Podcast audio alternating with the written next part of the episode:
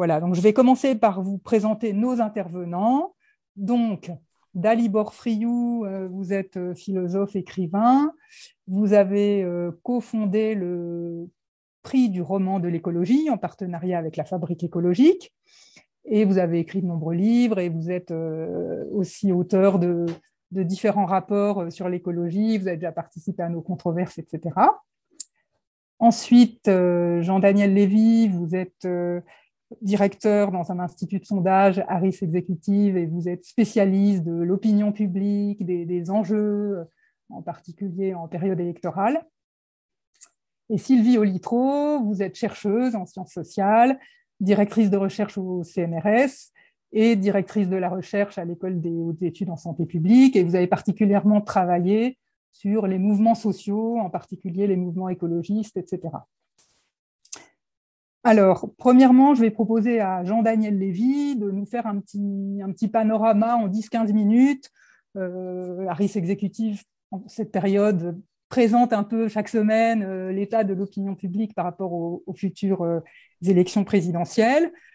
Donc là, est-ce que vous pouvez nous faire déjà comme ça, à l'instant T, un petit peu un constat de la situation actuelle au vu des, présidentielles à venir et en étant un petit peu axé sur le débat écologique.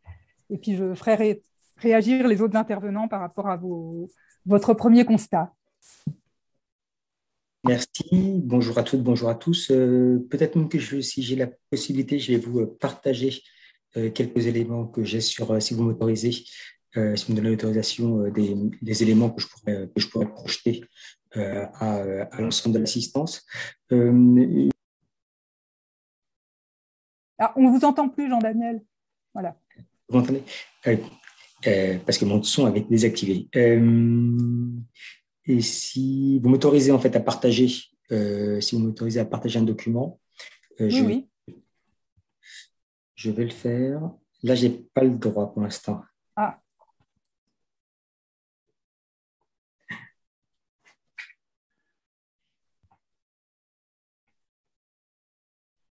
C'est bon. C'est bon? Est-ce que vous voyez bien? Est-ce que vous voyez bien les choses? Oui. D'accord, très bien. Euh, l'idée, si vous me permettez, parce qu'en fait, on parle beaucoup d'intention de vote et vous y avez fait référence, ça sera peut-être dans le cadre de cette première prise de parole de ne pas forcément euh, euh, parler d'intention de vote en tant que tel, mais plutôt de parler de l'état d'esprit des Français. Euh, sur les préoccupations telles qu'ils peuvent les avoir dans le cadre euh, de la situation actuelle et euh, essayer de nous projeter vers la campagne électorale. Nous venons de réaliser pour Challenge, vous voyez en fait, fin juillet dernier, une grosse enquête, plus de 10 000 personnes qui ont été interrogées, donc c'est un panel important. L'idée étant pas d'entrer dans le détail de ce que les uns ou les autres avaient envie de voter dans le cadre de la prochaine présidentielle, parce que je pense qu'on est loin mais également d'arriver à prendre euh, certains éléments euh, en, euh, en, compte. Le, premier point en fait, qui m'apparaît comme étant important de, mettre en avant, c'est une question générale autour des valeurs de la société française. Parce qu'en fait, on parle de plus en plus d'une société française qui serait euh, euh, individualisée, repliée vers elle-même, dans une version qui serait une version consumériste et pas citoyenne, et avec une situation où, en gros, le comportement électoral serait plus un comportement de consommateur que de citoyen indépendamment en fait de la dimension du global que l'on peut avoir, ce qui m'apparaît important de mettre en avant, c'est qu'on a quand même aujourd'hui une société française qui est tournée vers le collectif et vers une définition d'intérêt général.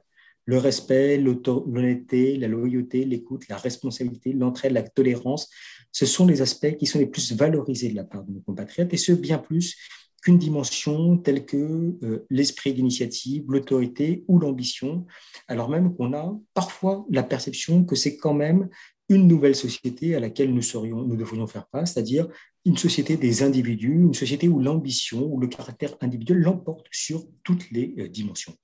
Le deuxième aspect, pour entrer un petit peu plus dans le cœur du sujet, quand on non pas les interroge en termes de valeur par rapport à eux en tant que consommateurs, mais en tant que citoyens, d'une manière générale, quelles sont les valeurs qui sont les plus importantes à défendre dans le cadre de sa vie de citoyen? Vous le voyez, la question de l'écologie arrive assez haut dans la hiérarchie des points qui apparaissent comme étant prioritaires. prioritaire, c'est-à-dire pas forcément une dimension qui apparaît comme étant importante dans l'absolu, mais qui apparaît comme étant plus importante que toutes les autres dimensions qui sont citées.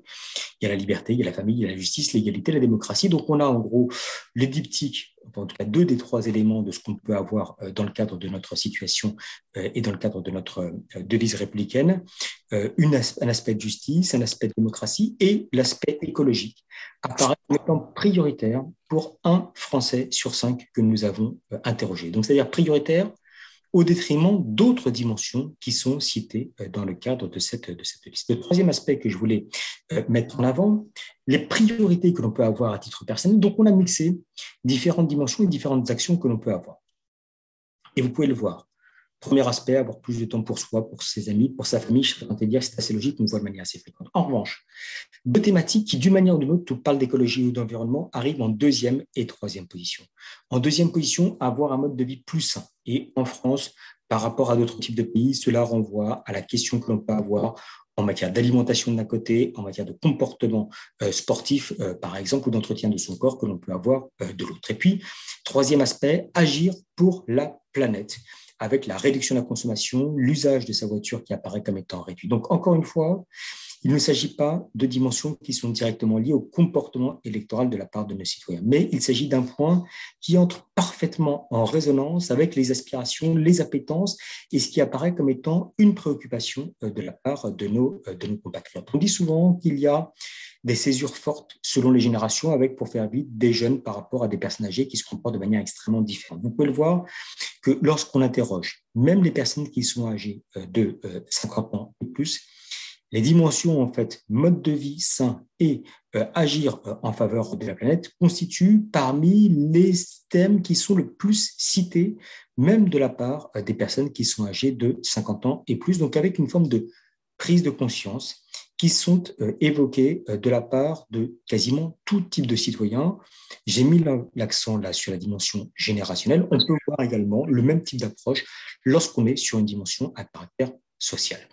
D'ailleurs, quand vous interrogez des compatriotes sur le regard qu'on peut avoir et sur des aspects qui apparaissent comme étant des points euh, de progrès d'un point de vue global, l'évolution de la médecine, et on voit qu'il y a un lien fort derrière la thématique écologique et environnementale, et le rapport à la science constituent les points qui sont les plus évoqués également de la part des Françaises et des Français, même si vous le voyez tout en bas, la question du nucléaire ne constitue pas aujourd'hui la marque d'un progrès et arrive en avant-dernière position euh, concernant les zones de progrès de euh, la société française. D'ailleurs, quand on jette la focale sur le regard à l'égard du nucléaire, ceux qui, d'une manière ou d'une autre, nous disent en fait qu'il s'agit d'un des points qui est la marque d'un progrès, c'est un aspect qui est un aspect qui est minoritaire pour toutes les catégories de population, un peu plus marqué de la part des personnes qui sont âgées de 50 ans et plus, mais je serais tenté de dire uniquement limité à un tiers de cette population.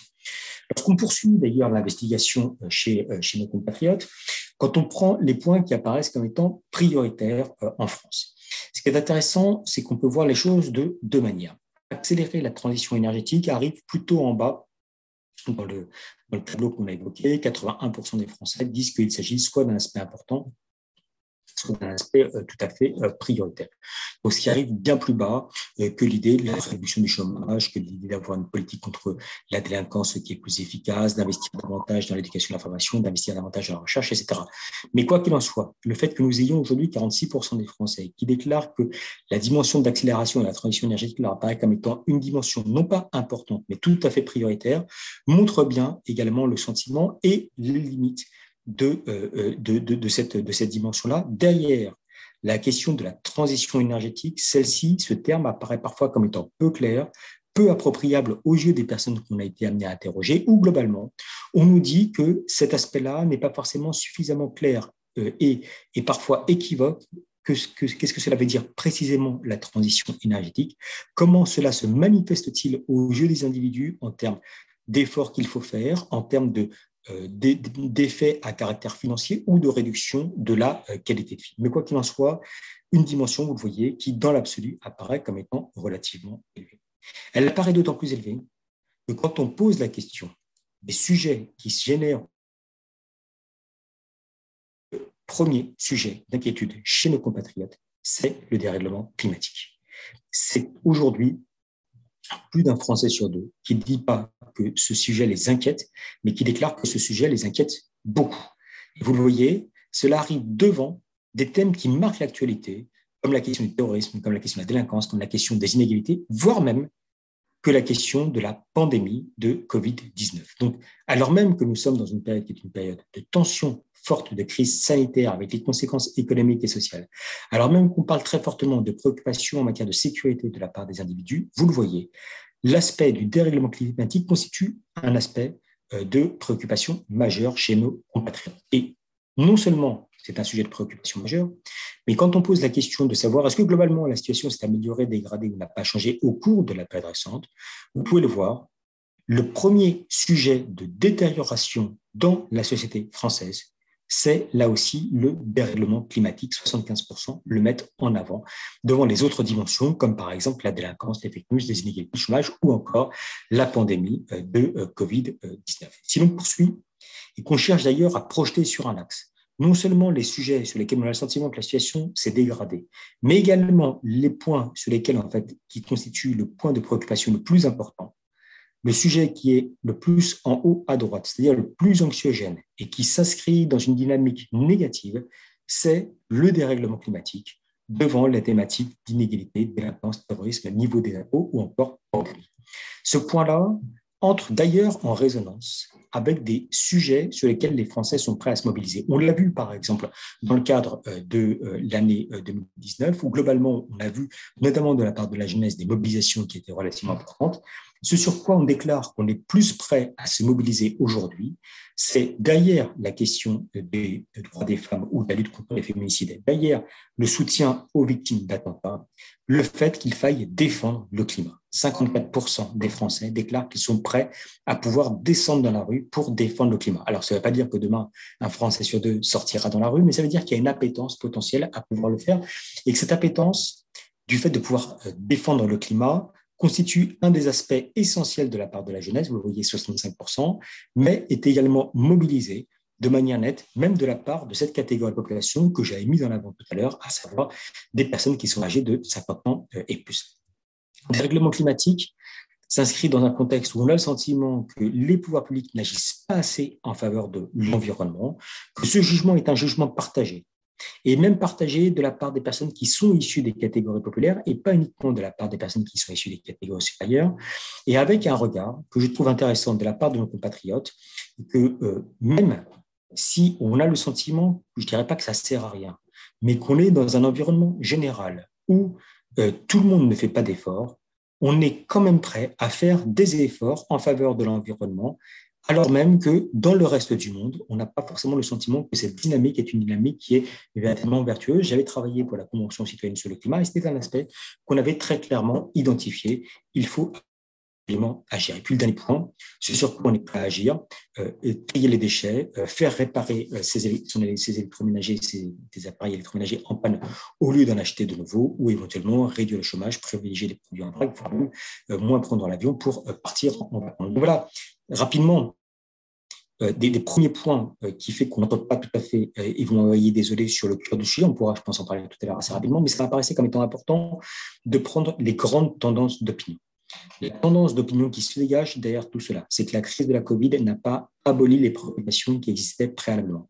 Que la crise de la Covid n'a pas mis fin aux préoccupations en matière de santé ou en matière écologique et environnementale. Et que tout ce qu'on avait pu voir avant, ne serait-ce que le premier confinement, non seulement est maintenu, voire même est L'idée selon laquelle aujourd'hui le dérèglement climatique pose à terme la question de la survie de l'espèce humaine constitue un point de crispation extrêmement fort chez nos compatriotes, qui fait que, alors qu'au cours des années 90-2000, parler d'écologie et d'environnement, c'était parler de dimension d'espoir.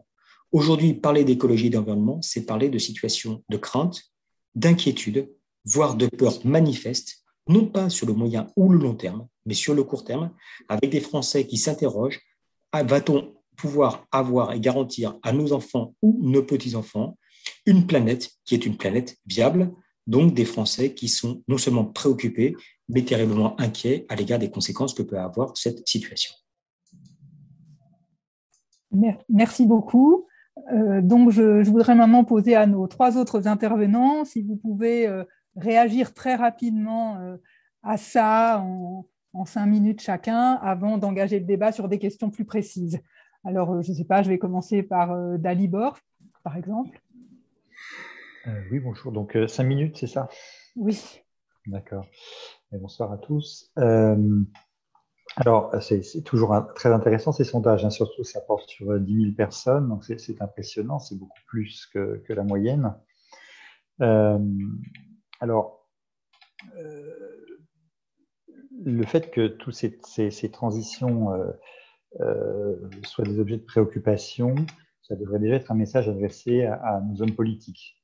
Parce que là, ce qui se prépare, c'est la sécurité et l'immigration comme euh, leitmotiv euh, de la campagne, comme quasiment toutes les présidentielles. Donc effectivement, il faudrait comprendre que euh, parmi les sujets régaliens, l'écologie fait une entrée fracassante. Il ne s'agit plus de, de, toujours faire peur avec des attaques terroristes ou de la délinquance en bas de chez soi la délinquance, là, elle vient, du ciel, elle vient de l'air, elle vient de l'eau qu'on respire. il faut que l'écologie devienne un sujet régalien et que tous nos matamors et euh, nos hommes forts et nos hommes providentiels s'emparent de ce sujet et qu'ils le, regardent. Alors ça, ça me semble quelque chose d'essentiel. De, euh, je pense que ce qui va nous manquer, c'est quelqu'un qui, euh, dans la présidentielle, j'y reviendrai peut-être plus tard, soit un peu notre Churchill c'est-à-dire euh, qu'il arrête de promettre que euh, la transition écologique, ça va être euh, garder la même voiture, rouler de la même manière, sauf que ce sera un moteur électrique. Consommer, partir en avion, ou consommer de la même manière, sauf que ce sera une électricité renouvelable, etc. Autrement dit, il y a beaucoup de choses qui sont lénifiantes et que sans doute, même dans la façon dont les questions sont posées, parce que quand on dit dérèglement climatique, on a l'impression qu'on lutte contre une invasion d'extraterrestres ou je ne sais quoi. On ne lutte pas contre le changement climatique, on ne lutte pas contre le réchauffement climatique, on lutte contre les contradictions de nos modes de vie. Le caractère non soutenable de notre vie quotidienne, euh, pour en tout cas pour euh, euh, le quart occidentalisé de, de l'humanité. Donc déjà, il va falloir nommer les choses que l'écologie est un sujet régalien, qu'on n'est pas en lutte contre je ne sais quel réchauffement, on est en lutte contre nous-mêmes et, pour notre survie, de certaine façon, et contre des modes de vie. Donc ça, ça va être très très difficile, y compris dans les questions, dans les questions euh, qui, sont posées. Euh, donc, il faut arrêter d'être lénifiant, il faut arrêter de, parler de la transition énergétique, ça va être des ruptures, c'est plus des transitions, c'est des ruptures. Et d'une certaine façon, il faudrait même reformuler, si on devait refaire une étude, comme, euh, monsieur, comme l'a faite, il faudrait reformuler en, nommant les choses. Est-ce que, est que euh, véritablement euh, vous êtes prêt à limiter vos déplacements? Est-ce que vous êtes prêt à manger moins de viande? Est-ce que vous êtes prêt Parce que si vous posez la question dans sa généralité, tout le monde est préoccupé, tout le monde est prêt à, changer. Enfin, changer quoi? On sait très bien que les, deux aspects, par exemple, euh, il y a eu une étude du cabinet euh, Carbone 4, je crois, sur euh, les changements héroïques d'un individu. Et en grosso modo, pour réduire, pour réduire les empreintes de CO2, il y a 25% qui revient aux individus, 75% aux entreprises et aux États. Et sur les 25% qui vous reviennent, vraiment aller jusqu'au bout de ces 25%, il faudrait avoir une démarche héroïque qui serait ne plus quasiment manger de viande et ne plus, euh, ne plus prendre l'avion. Euh, là, si vous commencez à dire ça aux gens, et pourtant, c'est juste le premier pas, hein. C'est vraiment juste le premier pas. Euh, je rappelle qu'il faut passer de 11 tonnes de CO2 par an et par Français à 2 tonnes. 2 tonnes euh, de, CO2 par an et par Français en, termes d'émissions euh, pour arriver aux objectifs 2050 euh, et qu'un simple aller, un aller simple pour New York, c'est déjà une tonne de CO2. donc, il y a une, un gros tabou, non pas sur la direction dans laquelle il faut aller, tout le monde est plutôt d'accord, mais l'intensité avec laquelle. Et ça, ça fait peur à tout le monde ça fait peur aux gouvernants, ça fait peur, y compris peut-être même aux, gens qui font des sondages. Parce que poser les questions comme ça, évidemment, euh, Alors, on va dire, on fait peur aux gens, on les braque, etc. oui, en attendant, ça n'avance pas du tout. C'est très très bien que, les, sujets écologiques deviennent des sujets régaliens, donc des questions de souveraineté nationale, des questions de sécurité publique, des questions d'ordre public. Et ça, c'est nouveau, et que ça, se soit à, égalité avec la délinquance, l'immigration, euh, etc., et même au-delà, euh, ce qui n'est que justice mais il faut, euh, il faut nommer les choses et je pense qu'il est encore trop tôt, malheureusement, dans la présidentielle pour que quelqu'un, euh, même s'il y a une candidate à la, présidentielle qui ne va sans doute pas être retenue, mais qui commence à parler de décroissance, qui nomme un peu les choses, il va falloir non pas faire la décroissance, mais faire décroître certaines choses. Et, le simple fait qu'il y ait cette, euh, pour finir, hein, je, je, je, conclus, le simple fait qu'on bute toujours ce mot décroissance sur ce mot décroissance qui nous fait peur alors que de l'autre côté, il faut faire décroître de façon extrêmement rapide, extrêmement forte nos émissions de CO2. Si ce n'est pas de la décroissance, qu'est-ce que c'est? Donc voilà, je pense qu'il faut nommer les choses et que malheureusement, on a encore, euh, on a encore du temps euh, devant nous avant, avant de le voir faire.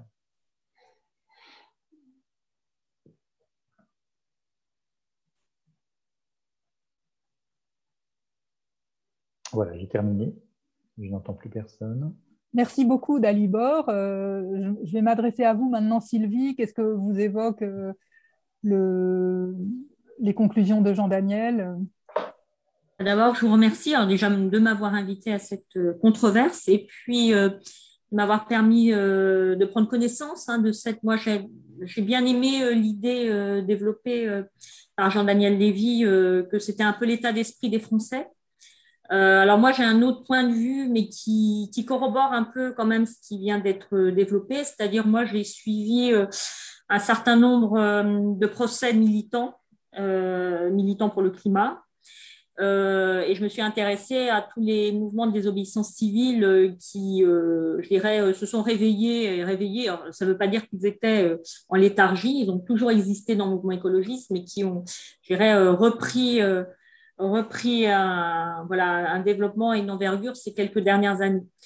Euh, je pense que ce qu'on peut dire, c'est que, et ça a été dit d'ailleurs par Jean-Daniel Lévy, qu'un certain nombre de ces mobilisations, on dit quelquefois, on me demande, notamment euh, les médias et la presse, est-ce que ça marche ou est-ce que ça fonctionne Est-ce que ça a un effet sur l'opinion? Je pense que ça a un effet sur l'opinion assez visible parce que clairement, euh, ce qui a été porté par les marges climat et autres, euh, ça a déjà une résonance sur l'opinion, y compris celle qui a été euh, bien perçue par, euh, par ce sondage, c'est-à-dire au-delà, je dirais, des cibles habituelles. On, réduit aussi souvent l'écologie ça vous le savez aussi, à une certaine tranche de la population, à, voilà, à des, à, des, catégories plutôt aisées, à des plus jeunes, etc. Là, on voit que même en termes d'âge, hein, j'ai qu'à noter ça, c'est que ça, voilà, ça, dépasse ce qu'on appelle la génération climat, euh, que parfois euh, dont on parle beaucoup dans les médias. Donc ça, ça c'est ce que j'ai retenu de, cette, enquête. Et au-delà de cette enquête, moi, ce qui m'intéresse aussi, euh, c'est ce qui a été dit autour de l'écologie. C'est-à-dire, bon, c'est normal, hein, Jean-Daniel Lévy a beaucoup a fait son focus sur l'écologie et les termes de l'écologie, parce que c'était le, lieu, mais en fait, ce qu'il y a autour est intéressant aussi, parce que ça, c'est important pour comprendre les enjeux de l'écologie. Il y a quand même aussi euh, une grande... Euh, euh, enfin, une grande volonté des Français de défendre la liberté, tout en ayant conscience qu'il y a une crise et que quand il y a des crises, quelles qu'elles soient, alors moi qui soit maintenant, je fais beaucoup dans la santé publique, on sait qu'il y a des contraintes quand il y a des crises et on vient d'en parler, c'est-à-dire qu'il y, a obligatoirement des changements de comportement. Euh, L'État revient très fort, euh, il est euh, souvent, il entrave les libertés. Enfin, il peut, en tout cas. Et en tout cas, entraver les libertés pour un intérêt général. Et là aussi, enfin, ça peut être un enjeu, un enjeu de campagne, et qui va être compliqué pour tous les candidats. Là, je, je dépasse peut-être même les candidats écologistes c'est de faire à la fois, euh, voilà, de mettre, euh, j'irais, comme le dit euh, très bien euh, Dalibor Friou, euh, sur la table toutes les contraintes et tout ce qui demande à une société et aux individus de transformer pour aller vers, tout en préservant aussi des libertés fondamentales qui, qui peuvent aussi se réveiller. Hein. On sait très bien que, euh, y compris chez les écologistes, il y a des contre-mobilisations qui peuvent apparaître. Donc moi, c'est ça aussi. Enfin moi qui suis dans les mobilisations et protestations, euh, on sait très bien qu'il peut y avoir aussi des réactions. Donc ça, c'est un point que voilà, donc on peut mettre en débat. Euh, après, j'ai plein d'autres choses hein, qui sont intéressantes. savoir aussi que les mobilisations qui mobilisent aussi, c'est défendre le climat, défense des droits des femmes et aussi victime et tout ce qui est autour des attentats et victimes des attentats. Or, euh, clairement, euh, moi, alors là, c'est plutôt en tant que prof aussi, parce que je suis aussi prof, et effectivement, pour avoir vu mes étudiants dans la rue partir, euh, et notamment sur le droit des femmes et au-delà des femmes, toutes les, voilà, les minorités sexuelles, ça aussi, ça motive beaucoup. Et ça motive, alors certes peut-être les plus jeunes, mais ça a transformé aussi les rapports sociaux. Et ça, c'est aussi un point qui va être important dans la campagne et qui va sans doute euh, traverser la campagne et qui peut s'articuler aux enjeux écologiques, puisque l'écoféminisme arrive, par exemple. Moi, j'ai beaucoup. Euh, moi aussi, j'ai mes, j'ai mes indicateurs qui sont peut-être qualitatifs, mais par exemple, mes étudiants, euh, garçons ou filles d'ailleurs, hein, euh, lorsque je fais un cours, euh, tout ce qui est écoféminisme, ils me demandent des, exposés, ils veulent lire. Et ça aussi, c'est des indicateurs, parce que c'est des indicateurs d'appétit sur une littérature qui était très peu présente, y compris à l'université. Donc ça, c'est les points aussi, enfin, je veux dire pas d'alerte, c'est tout simplement dans les enjeux qui sont des enjeux de campagne. Euh, l'enjeu qui va être pour tous les candidats, y compris les écologistes, hein, euh, ça va être à la fois défendre, effectivement, euh, défendre leur position, mais dans une société qui, à la fois, est peut-être en leur faveur, mais aussi s'est transformée. Et s'est transformée assez fondamentalement parce que aussi, c'est une société, en plus, qui vient de traverser, on peut dire, une crise pandémique, euh, rappelons la crise sociale des Gilets jaunes, plus euh, voilà, une crise aussi institutionnelle. Parce que je finirai là-dessus, il faut encore que les gens aillent voter. Parce qu'on parle d'enjeu d'élection, mais il faut encore qu'ils aillent voter. Et je finirai là-dessus. Ok, donc je vais donner la parole à Géraud Guibert, que je crois j'ai oublié de présenter dans les intervenants tout à l'heure. Géraud Guibert, président de la Fabrique écologique. Donc dis-nous, qu'est-ce que t'inspire ce, ces résultats du sondage de Jean-Daniel? D'abord, merci à Jean-Daniel de sa présentation. Euh, c'est évidemment rassurant comme présentation en première apparence. C'est pas, à mon sens, peut-être que Jean-Daniel le, confirmera, c'est pas très nouveau par rapport à la période pré-Covid. C'est-à-dire que l'environnement a toujours été assez haut, voire même très haut dans les préoccupations des Français depuis quelques années. Ce qui est rassurant, c'est que la crise Covid n'a pas, atténué cet effet. Et je me demande si, si on surinterprète pas un peu cette, euh, cette situation. Et, je rejoins, je crois que c'est Dalibor qui a évoqué ça, je, rejoins cette idée que quand on pose aux Français la question de sujets globaux, ils, sont, ils mettent en effet la question climatique et écologique très haut. Quand on pose aux Français, mais peut-être que Jean-Daniel voudra réagir là-dessus, la question sur leur situation personnelle, est-ce que pour vous, euh, la priorité, c'est d'augmenter les salaires, c'est euh, de créer des emplois ou c'est d'aller plus vite sur la transition écologique. Euh, euh, je pense que le résultat est sans doute un peu différent. Alors certes, Jean-Daniel, je crois, l'a dit, le mot même de transition écologique, je note d'ailleurs qu'il dans son enquête, il dit transition énergétique. je ne sais pas si c'est, je pense que c'est un choix volontaire, peut-être qu'il s'en expliquera. c'est vrai que le mot lui-même ne répond pas euh, à des préoccupations de vie quotidienne de nos concitoyens, directement en tout cas. Et peut-être que là, il y a un sujet euh, à creuser euh, pour l'ensemble des gens qui, qui veulent défendre l'écologie, qui veulent aller plus vite, le fait que le mot transition écologique ou transition énergétique, finalement, est, pour une partie de la population, est assez peu parlant dans la vie quotidienne de nos concitoyens. Donc ça, c'est la première remarque. La deuxième remarque que je voudrais faire, c'est que euh, il y a un côté négatif dans ce, type d'enquête et, qui est bien reflété, je trouve, par l'enquête toute récente, je crois qu'elle est sortie aujourd'hui, sur les jeunes et le climat dans un certain nombre de pays du monde. Parce que cette enquête, elle reflète en effet une anxiété très forte. Et cette enquête, l'enquête dont je viens de parler, qu'on peut vous retrouver certainement dans des bonnes feuilles dans les jours qui viennent, euh, montre que les jeunes, dans la plupart des pays du monde, ont une très forte anxiété vis-à-vis de l'évolution climatique et y compris vis-à-vis de leur situation personnelle euh, face au, dérèglement et au changement climatique. Et moi, mon, point de vue, alors peut-être que je me distingue de Dalibor, mais ça permet d'en débattre, mon point de vue, c'est que je ne suis pas sûr que l'anxiété soit moteur euh, de mobilisation et d'action forte euh, dans, le, dans, le, débat public et soit même moteur euh, d'obliger nos décideurs à prendre davantage en compte cet aspect-là des choses. je pense que l'anxiété peut avoir un côté un peu paralysant. Ça, justifie évidemment des mobilisations importantes, mais un côté un peu de se dire, euh, bah, de toute façon, c'est foutu. Et donc, euh, après tout, euh, il ne reste plus qu'à retourner sur son jardin et, à essayer de vivre le mieux possible dans ce monde extraordinairement difficile. Et voilà, je m'interroge sur le, fait que l'anxiété ne soit pas forcément porteur de changement tel qu'on le souhaite. Enfin, la troisième chose que je voudrais indiquer, c'est que évidemment, il y a un contraste très fort entre euh, ce que vient de présenter Jean-Daniel et puis l'état du débat public dans ce pays, où les questions écologiques, euh, quoi qu'on en dise, sont reléguées bien loin, bien loin, derrière d'autres questions, ça a été dit, euh, sécurité, immigration, etc. on a le sentiment que c'est les seuls sujets qui comptent. ce décalage, je pense que ça serait utile peut-être qu'on en débatte les uns et les autres ensemble.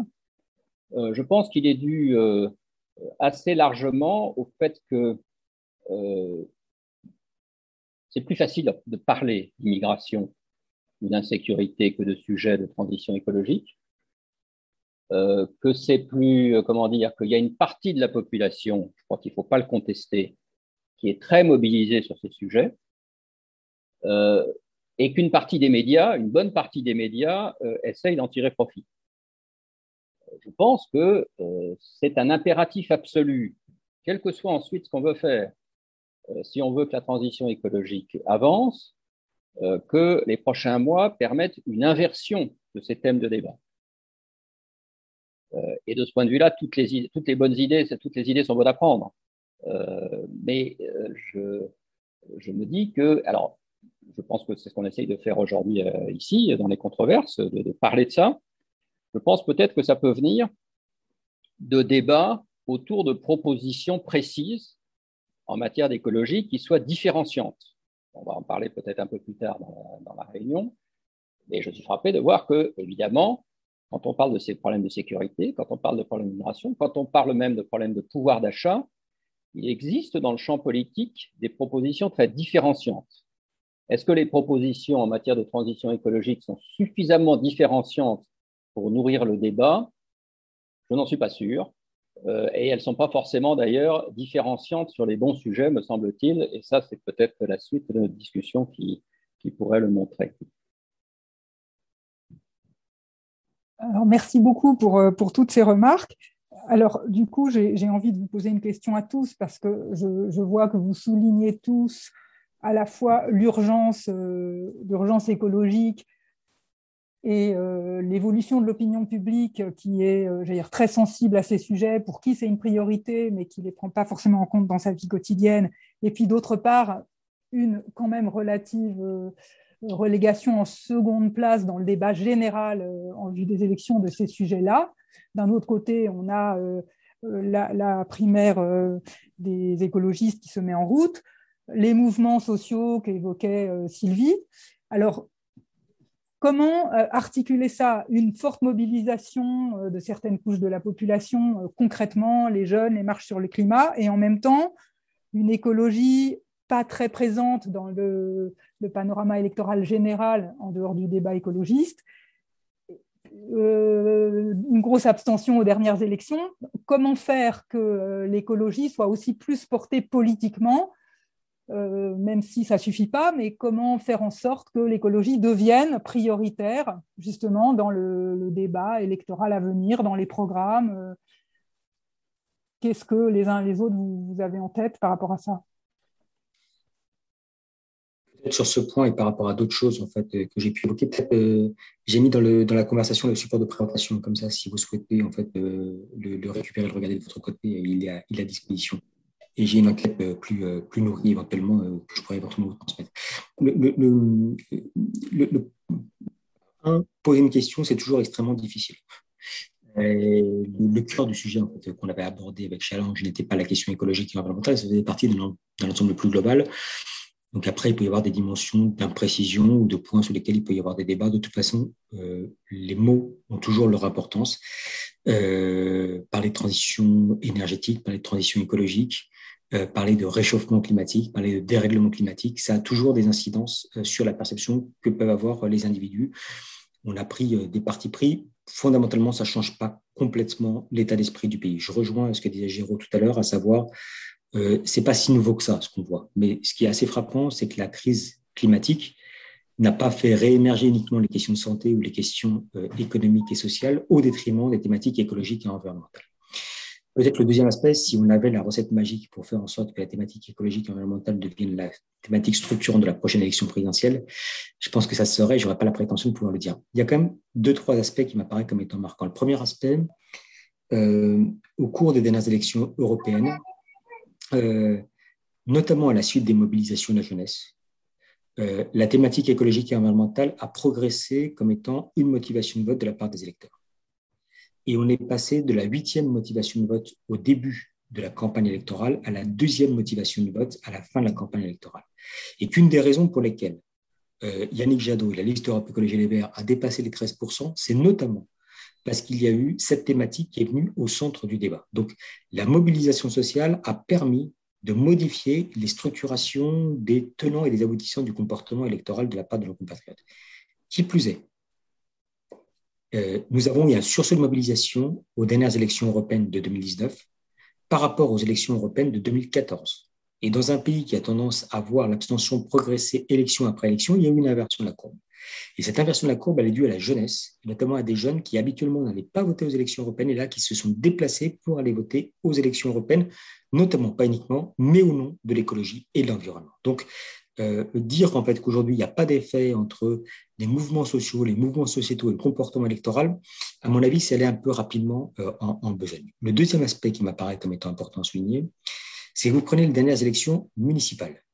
Vous les prenez à Lille, vous les prenez à euh, Toulouse, vous les prenez à Marseille, vous les prenez à Lyon, vous les prenez à Bordeaux, vous les prenez à, à, Annecy, à Colombes, à Tours, à Poitiers, à Strasbourg, voire dans d'autres communes, dans ces mesures comme Paris ou Nantes, les thématiques écologiques et environnementales ont été au centre du débat.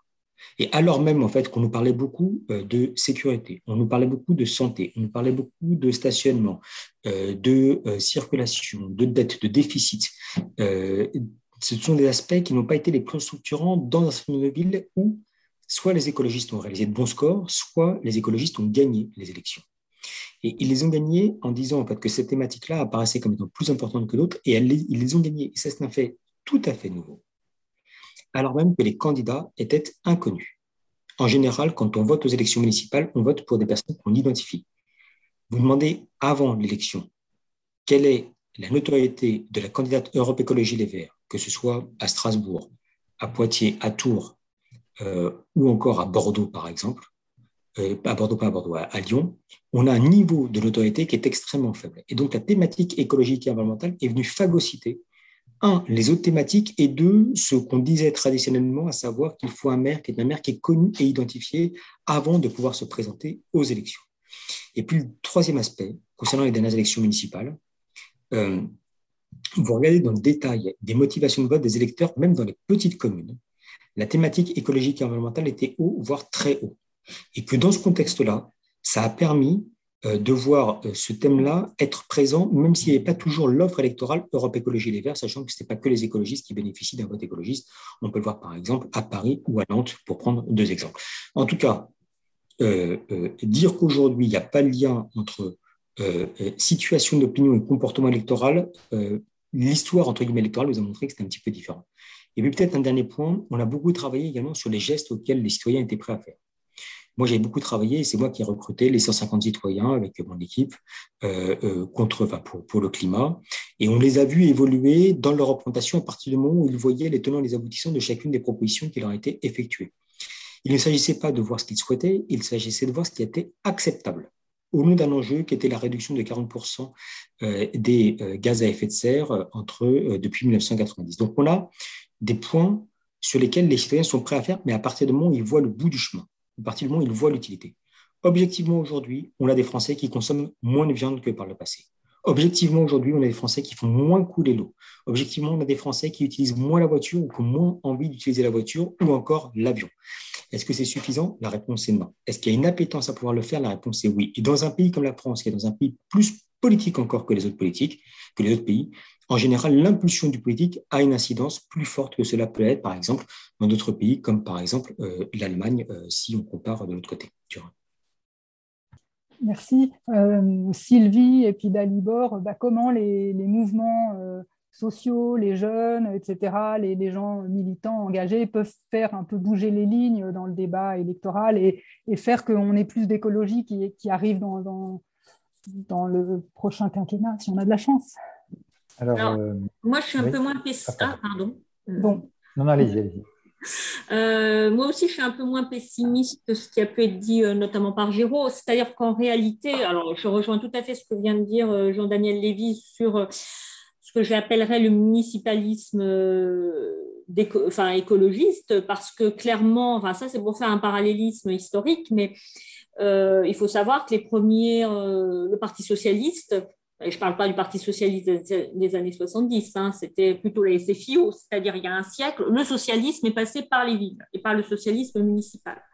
Et là, euh, je pense que les villes, à la fois c'est un indicateur électoral, mais c'est aussi en ce moment des laboratoires, euh, des laboratoires de l'écologie, euh, de l'écologie qui, qui, gèrent, et pas simplement l'écologie de protestation. Donc en ce moment, il y a les deux aspects qu'il faut prendre en compte, c'est qu'effectivement il y a les protestations qu'on connaît, euh, qui font euh, souvent la une des journaux, parce qu'il y a aussi, et ça on, va, on peut en parler aussi, euh, parce que ça traverse aussi les questions écologiques, il y a eu des répressions, et ce qui fait que la répression a été retraduite dans le, je dirais, dans les, dans le discours écologiste porté par ces mouvements en termes justement de liberté aussi, liberté de débat, liberté militante, de démocratie. Euh, c'est pourquoi je pense toujours que, comme on est en élection, euh, on parle d'écologie, mais on parle d'autre chose aussi. Et en ce moment, il y a une crise institutionnelle assez, voilà, qui, traverse, on va dire, euh, une sorte d'apathie politique ou voilà, de représentation. Et le mouvement écologiste fait partie aussi de ces laboratoires d'idées sur la démocratie. Et je crois que ce qui en attente euh, autour de l'écologie, c'est autant, enfin, c'est évidemment les questions euh, climatiques hein, et l'urgence, et euh, qu'il faut prendre des villes au sens, voilà, transformer le mode de vie au quotidien. Mais il y a également cette idée de changer, de changer le mode démocratique. Pour avoir entendu notamment les, je dirais, les candidats pour euh, la primaire écologiste, c'était aussi assez présent dans leur, euh, dans leur modalité de présentation, je dirais. C'est pas simplement. Euh, et ça, ça peut parler au-delà. Je dirais, il y a la question de la crise écologique, mais il y a aussi la crise, j'insiste un peu, mais la crise sociale et politique. Et ces trois crises-là, l'écologie peut porter aussi des, des réflexions qui sont différenciantes, pour reprendre Géraud, euh, et qui font différence. Parce que à l'inverse, moi, ce qui me gênerait aussi, c'est ce qui me gênerait, c'est ce qui est déjà souvent arrivé chez les Verts, c'est que, je parle des Verts cette fois-ci parti politique, c'est que leur offre politique a été souvent siphonnée, je dirais, par les autres mouvements sociaux euh, ou les autres partis politiques qui font euh, aussi de l'écologie. Et s'ils veulent être différenciants, ils vont être aussi en concurrence. Donc euh, là, c'est un positionnement important. Et, s'ils ont leur base, euh, je dirais, de mouvement social, ils ont un moment aussi, ils vont se retrouver en compétition avec les autres. Et ça aussi, pour garder la différence, comme disait Géraud, euh, c'est toujours un problème. C'est aussi un problème dans l'offre politique, surtout au niveau présidentiel. Donc voilà. Et alors, je ne vais pas rebondir sur d'autres points parce qu'il y en a d'autres qui sont intéressants Évidemment, migrants, insécurité, euh, c'est euh, maintenant, euh, je dirais, le cœur même, il faut, se positionner par rapport. Ah. mais justement, je pense que le différenciant, c'est aussi de rappeler qu'ils ont leur, leur lecture de, de ces dossiers-là et qui peuvent aussi s'articuler d'ailleurs aux questions, aux questions de réchauffement climatique et de dérèglement puisqu'on sait très bien que notamment dans l'immigration ou même dans certaines guerres ou conflits internationaux en ce moment, la question des ressources devient aussi euh, importante. et sont liées aussi à des, à des questions qui sont de l'ordre de la sécurité. Après tout, la protection de la sécurité, ça peut être aussi, voilà, c'est écologique, c'est pas, pas simplement celle qui est captée par un certain nombre on sait très bien euh, un certain nombre de partis politiques qui en font, euh, je dirais, leur offre politique. Merci. Dalibor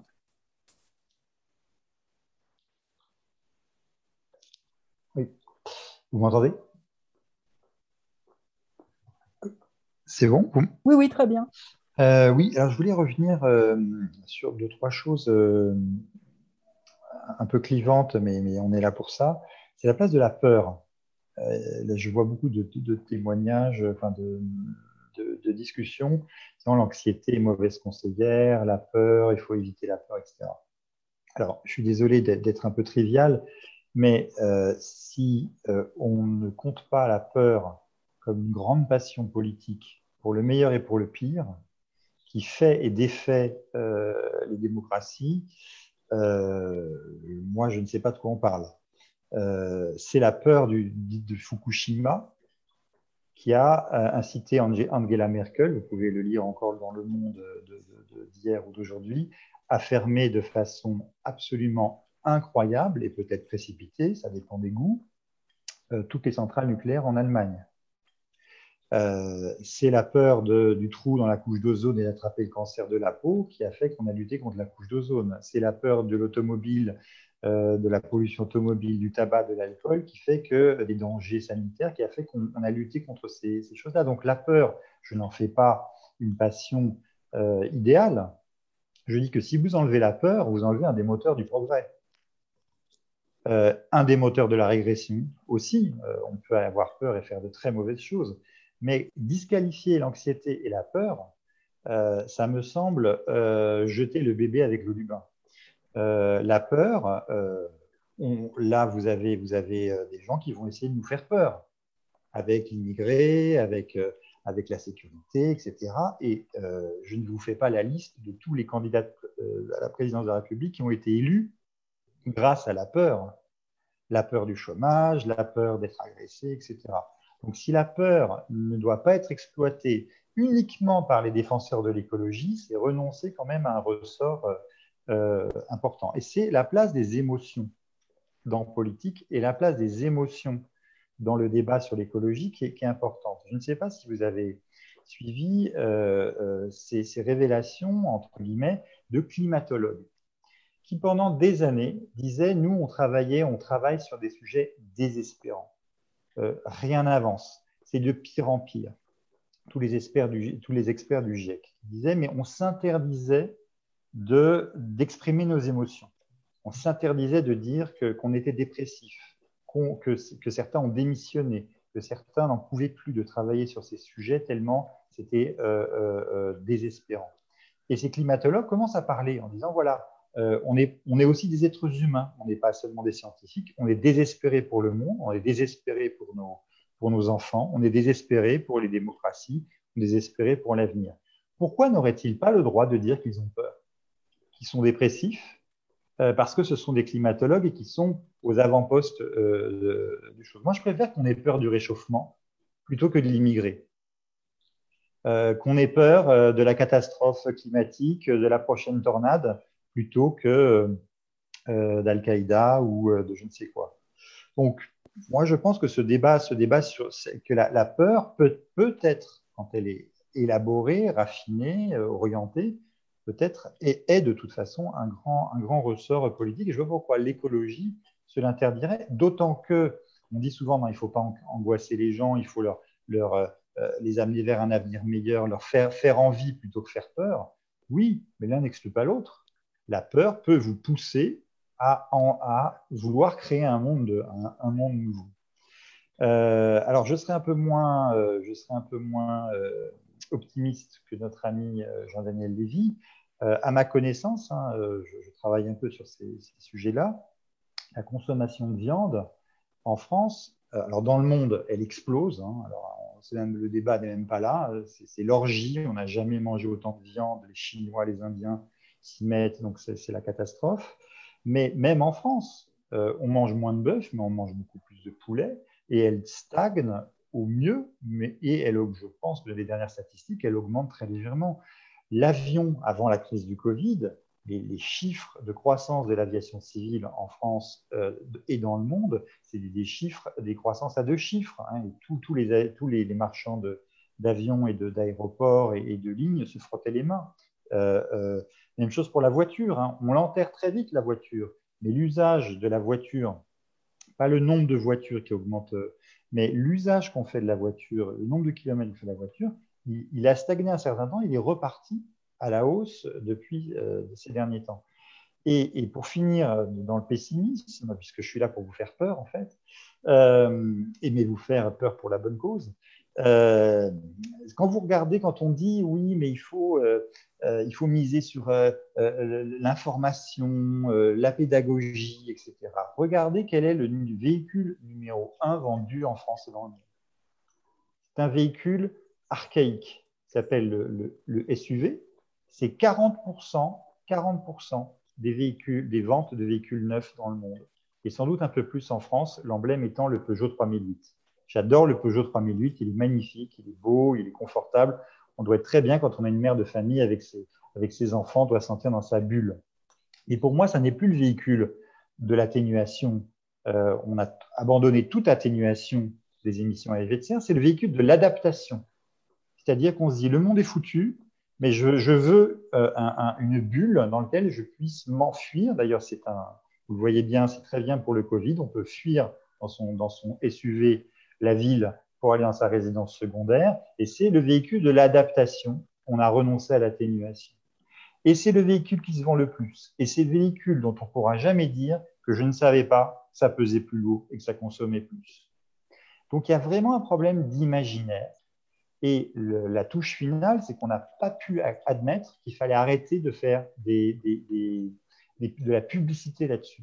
Tant qu'on ne voudra pas changer l'imaginaire, ça c'était une, proposition très raisonnable de la, de la Convention citoyenne, euh, arrêter la publicité sur ce jouet, parce que ce n'est même pas une voiture, c'est un jouet à ce niveau-là de, de, dépenses énergétiques, de, de lourdeur, etc. Euh, ne pas pouvoir faire ça, ne pas pouvoir renoncer simplement à, contaminer les cerveaux, hein, occuper le temps de cerveau disponible par des véhicules pareils, ça veut dire qu'on est très très très loin de, l'objectif recherché si on n'est même pas capable de, euh, euh, de, renoncer à nos jouets. Je ne parle pas de choses utiles, hein, une voiture c'est utile. Un SUV c'est un jouet, on n'est même pas capable de s'interdire des jouets.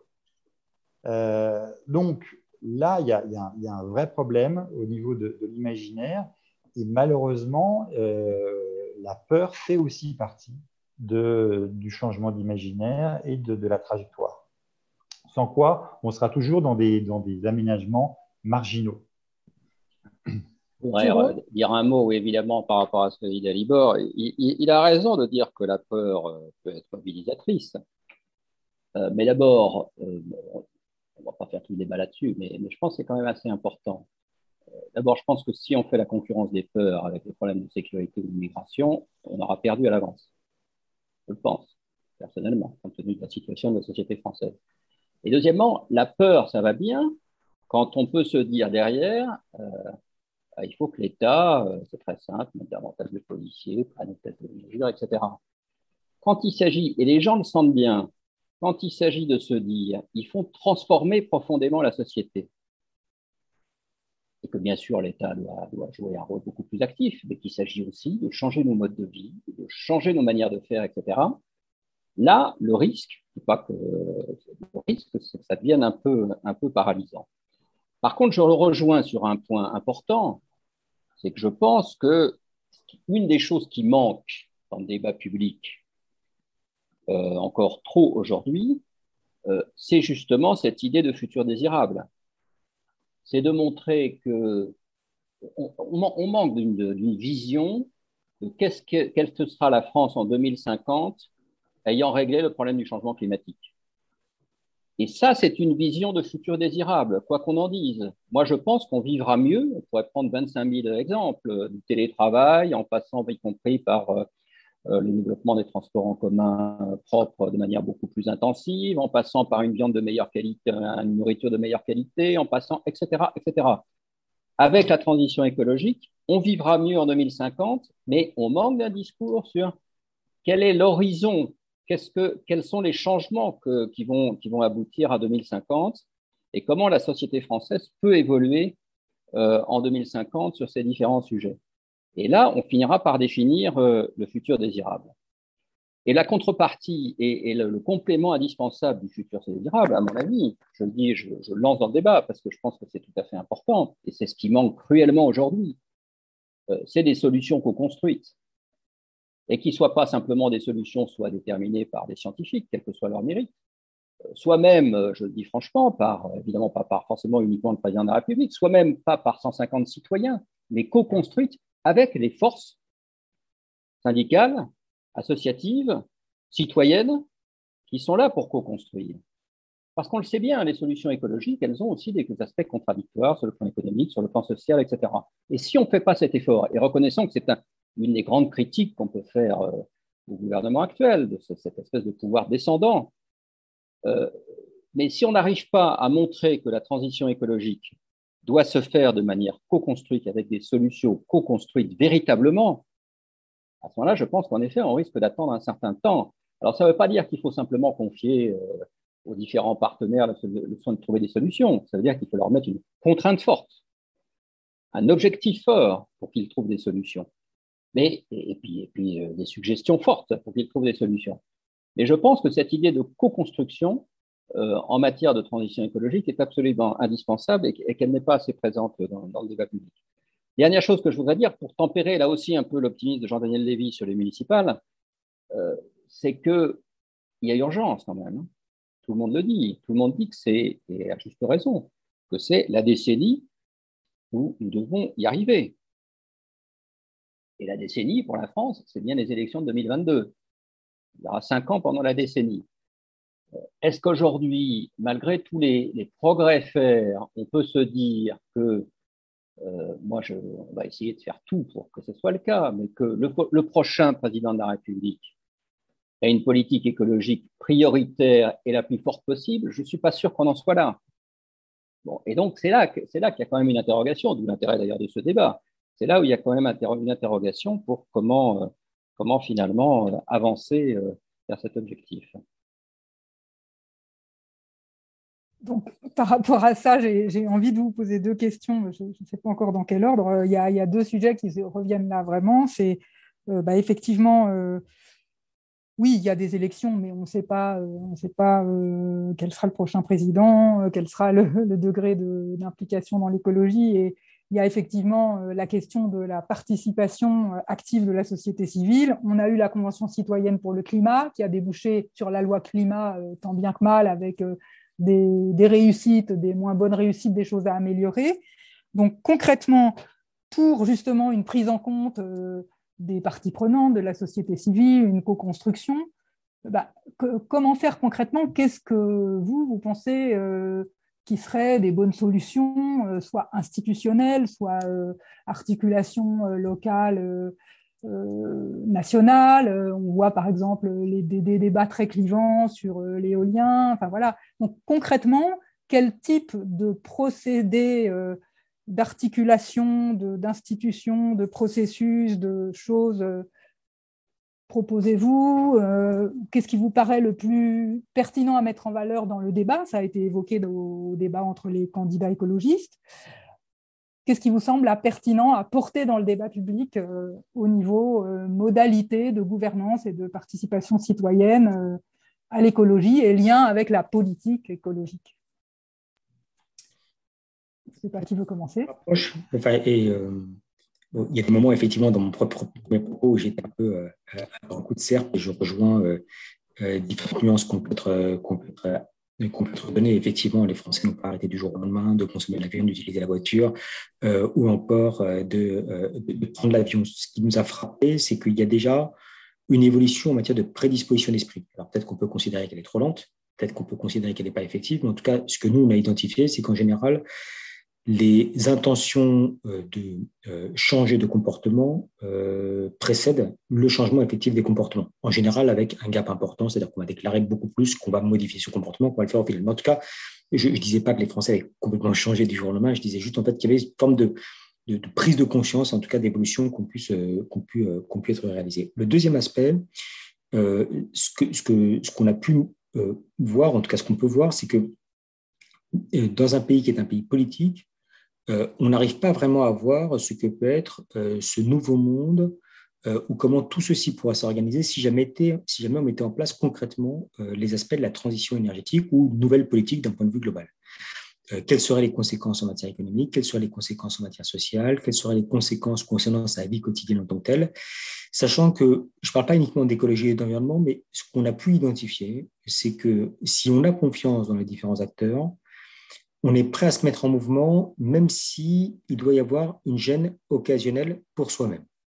Et, et qu'on est face à des citoyens qui, lorsqu'ils ont le sentiment que ce qu'ils font pour faire vite est un investissement et pas une dépense, ils sont prêts à euh, y consacrer du temps ou de l'argent. Euh, et qu'à l'heure actuelle, il y a un déficit extrêmement manifeste de confiance à l'égard de nos différents responsables politiques. Euh, la sincérité de leurs propos concernant leur politique écologique et environnementale, par exemple, est fortement et donc, dans ce contexte-là, ça n'aide pas à, se mettre, à se mettre en mouvement. Dans, dans, dans l'enquête challenge qu'on a faite, euh, les responsables politiques sont vus comme participants du déclin de la société française. Donc, ce ne sont pas des acteurs qui sont des acteurs de la stagnation, ce ne sont pas des acteurs du progrès, ce sont des acteurs qui participent du déclin. Donc, cette forme de défiance à l'égard de nos institutions traditionnelles, aujourd'hui, ne fonctionne pas. Euh, nous, il, y a, mille et une manières, en fait, probablement, de, de, réfléchir ou de faire euh, évoluer les choses. J'ai eu l'impression donc, on a eu des pistes quand même avec la Convention citoyenne sur le climat, qui a tout un tas de défauts évidemment, mais qui a également, je crois, en tout cas pour avoir suivi ça de près, euh, un mérite euh, et euh, une limite peut-être déjà d'un point de vue d'appropriation. Le mérite, c'est que quand vous regardez les 150 citoyens lorsqu'ils entrent au CESE la le premier jour, ces citoyens ne ressemblent absolument pas aux 550 mêmes qui ont vécu plusieurs semaines de réflexion ensemble. Et qu'à partir du moment où on leur a apporté des propositions et des exposés contradictoires avec tous les points de vue, je pense, qui ont été développés, une forme de radicalité de l'action à laquelle ils sont individuellement prêts. Même, par exemple, ça a même été supprimé, le fait de réduire, un, le temps de travail, deux, euh, la vitesse sur l'autoroute, trois, je crois qu'il y avait eu également l'interdiction des SUV qui était proposée de leur part, etc. Euh, et donc, à partir du moment où, en fait, où il y a eu une mise en condition ou une mise en situation, là, c'était des citoyens qui ressortaient pratiquement en militant et en disant qu'eux étaient prêts à en réduire sur, euh, leur, euh, sur leur situation. Et euh, donc, donc ça, ça, si on veut rester, un, je crois que la peur, effectivement, c'est un des premiers vecteurs de l'action. deux, mais si on veut rester optimiste, on peut voir que malgré tout, plusieurs semaines, en fait, tous les Français sont mis en situation, ça a pu les amener à évoluer dans, dans un certain nombre de certitudes ou d'habitudes qu'ils pouvaient avoir. Le deuxième aspect, c'est qu'il y a eu une mauvaise compréhension, je pense, de la part du grand public, voire de la part des médias, de ce qu'était la Convention citoyenne sur le climat. Et que la vocation de la CCC, qui était de dire il faut aider les uns et les autres à comprendre ce que peuvent être les compromis auxquels sont prêts à faire les individus, n'a pas été vue à ce niveau-là. Et ça a plutôt été vu comme étant une forme de catalogue de bonnes intentions, en doutant de l'acceptabilité de la part du grand public, Contrairement à d'autres conventions qui ont pu être effectuées par ailleurs, je rappelle que les premières conventions qui ont été réalisées, c'était dans les pays nordiques, sur les thématiques de bioéthique. Et là euh, où le politique s'était dessaisi, avait dit en fait que le citoyen pouvait agir et avec un consensus qui a été adopté euh, dans l'ensemble du pays. Et donc cette, phase-là de transition euh, entre 150 citoyens tirés au sort et d'une part la, puissance publique et d'autre part les citoyens n'est pas tout à fait parvenue à ces, à ces effets. Réagir en un mot là-dessus, peut-être Oui, oui, Géraud. Euh, non, simplement pour dire que je partage euh, très largement ce diagnostic que j'en ai Lévy. C'est-à-dire que le, le, problème, et qui n'est pas du tout des citoyens eux-mêmes, qui est du cadre que l'on a donné, euh, et on a fait toute une, toute une expertise de la fabrique écologique là-dessus, c'est justement cette absence d'articulation entre une volonté forte sur un certain nombre de sujets avec des propositions mais là aussi, qui ont été vécues comme un peu des propositions venant d'en haut, venant d'une convention, et qui auraient mérité d'être discutées entre les parties prenantes, voire même d'être appliquées de manière différenciée dans, dans les territoires on est quand même dans un système à nouveau en France, en permanence, où on essaye d'appliquer uniformément euh, l'ensemble des solutions sur l'ensemble du territoire, euh, alors que euh, on sait très bien, il y a des situations très différentes, etc.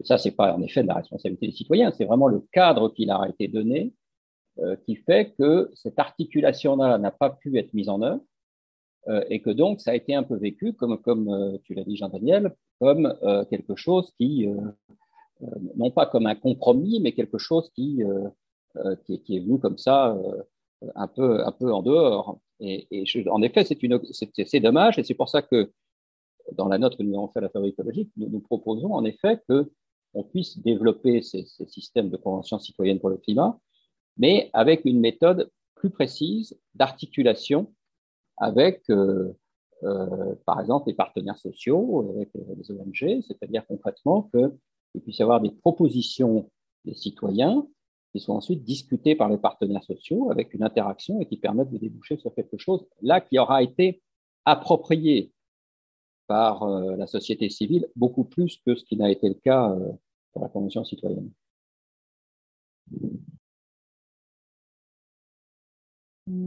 Dalibor ou Sylvie, vous voulez réagir par rapport à ça?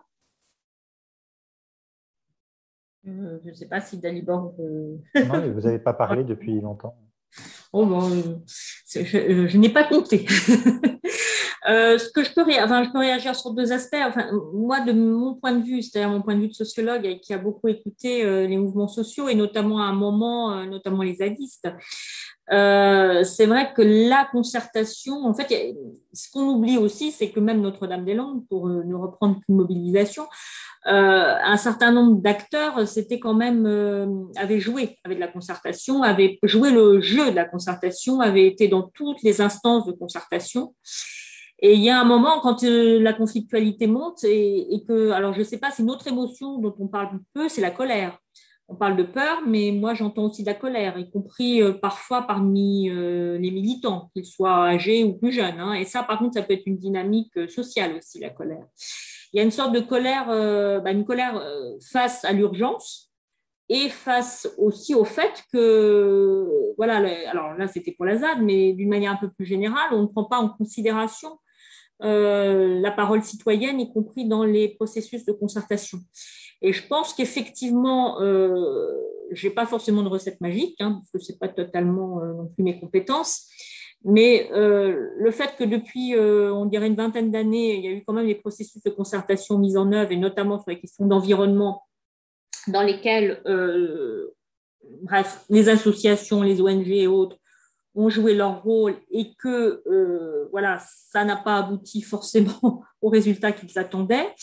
ça peut amener deux solutions, soit l'apathie, soit la colère. Et dans la colère, euh, ça, par contre, c'est aussi euh, un motif de mobilisation. Et un motif de mobilisation pour... Euh, Géraud parlait tout à l'heure d'un grand récit, on va dire. Qu'est-ce qui va se passer après la France en 2040 ou 50 en tout cas, moi, ce que je vois, c'est aussi un, une sorte de repli sur soi. Alors, repli sur soi, ça ne veut pas dire que ça soit sur soi individu, mais en communauté. Il y a de plus en plus de phénomènes de communauté, euh, de phénomènes d'habitants euh, qui euh, s'inventent au local, qui essayent de réinventer des pratiques, qui réinventent aussi bah, leur écologie, je dirais, et qui aussi font revivre des territoires ou, voilà, ou transforment les territoires.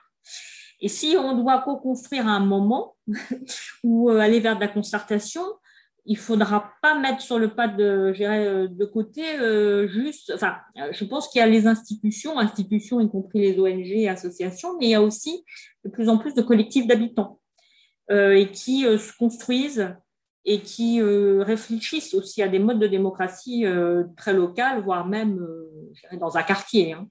Mais, ces points-là sont aussi, à mon avis, à, mettre sur la table si on doit penser enjeux écologiques et comment pourrait être l'écologie, parce que l'écologie, ça a toujours été aussi un système de pensée, et un système de pensée par rapport à, la réintroduction euh, de l'humain non humain dans les rapports sociaux, le fait aussi que certes il y a des crises, certes il y a des peurs, mais aussi on essaye d'inventer des nouveaux euh, liens sociaux et réinventer des sociétés à, son échelle, à une échelle locale. Et ça, je pense que ça peut faire, en tout cas, enfin en tout cas, les candidats ne devraient pas oublier cet aspect-là, des territoires et euh, des inventivités, je dirais, locales, et qui se font en dehors des, phénomènes de concertation. Parce que là, ça se fait, entre eux.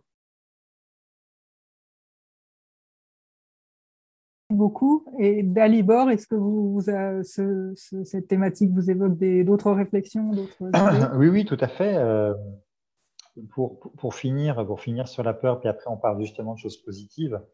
Euh, les Verts doivent leur plus haut score aux élections européennes, c'était en 2009 sous la houlette d'Annie Cohn-Bendit, très largement à la diffusion quelques jours avant du fameux documentaire Home de Yann Arthus Bertrand, qui euh, vous flanquait une, une pétoche euh, monstrueuse, euh, qui était un, documentaire merveilleux, hein, mais on a souvent fait le lien entre le jeudi où c'était passé, je crois, sur France 2 ou Antenne 2, je ne sais pas si c'était à l'époque déjà France 2, et c'est 16%, je crois, des verts aux, européennes.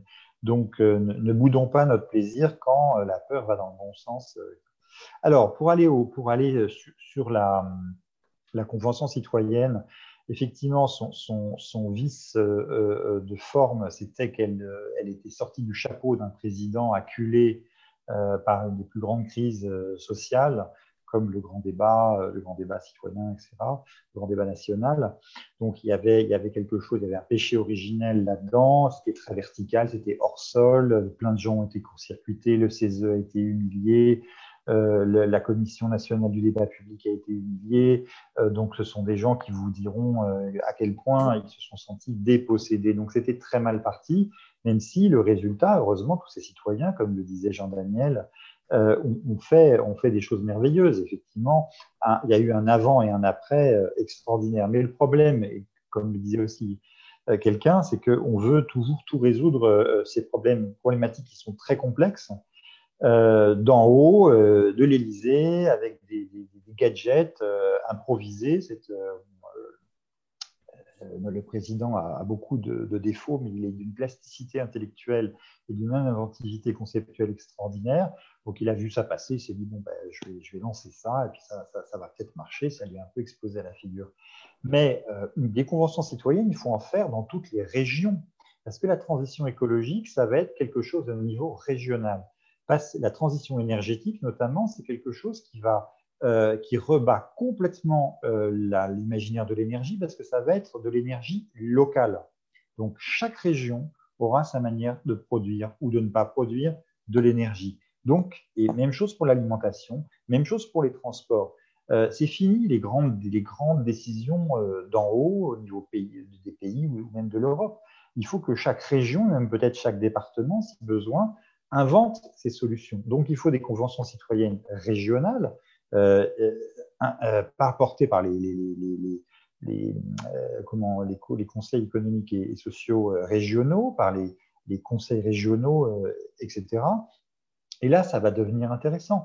Je ne sais pas si vous avez vu une initiative très intéressante des, entre, des entrepreneurs qui ont inventé, là, il y avait un article récemment, la convention des entreprises citoyennes. Ils sont 150, c'est 150 chefs d'entreprise qui vont fonctionner à peu près comme la Convention citoyenne. Euh, ils prennent sur leur temps, ils représentent je ne sais pas combien de milliards de chiffres d'affaires et combien d'emplois, si vous lirez ça dans la presse. Et je trouve ça très intéressant parce que euh, ce sont des, ce sont d'abord, ça travaille sur l'imaginaire, c'est tout, tout, ce qui est possible et souhaitable, tout ce qui fait peur, mais qui en même temps fait envie.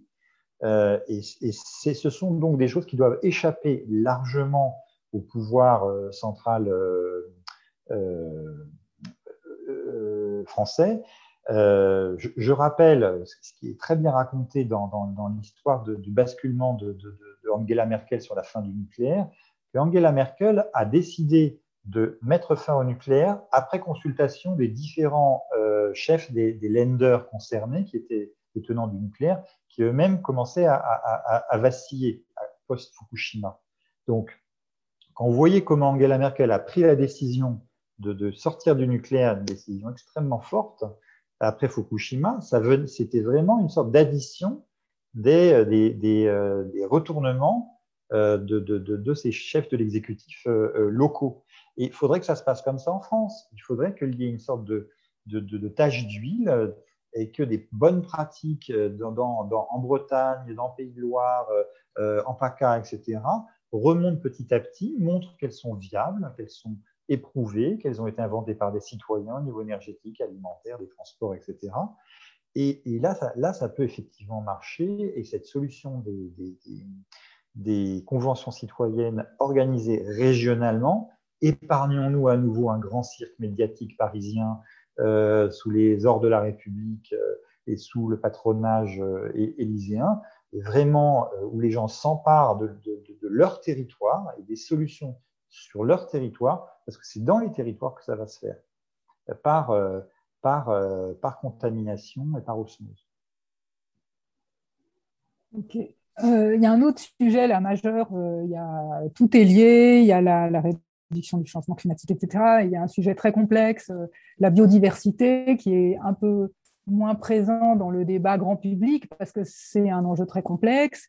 Euh, c'est le, levier que peut constituer aussi le vivant euh, pour la, réduction du changement climatique avec la séquestration de carbone, mais c'est aussi euh, la préservation de la biodiversité qui est notre, habitat naturel, etc. Comment faire rentrer plus ces thématiques dans le débat public? Comment faire en sorte que les choses soient entendables, parce que Jean-Daniel Lévy disait, bah, même la notion de transition énergétique, c'est déjà pas forcément très clair. Donc, euh, sachant que c'est des notions qui peuvent être aussi éloignées des préoccupations quotidiennes des gens qui sont en situation difficile, etc. Comment articuler tout ça Comment faire rentrer ça dans le débat Comment euh, Qu'est-ce que vous pensez de tout ça Quelles recommandations euh?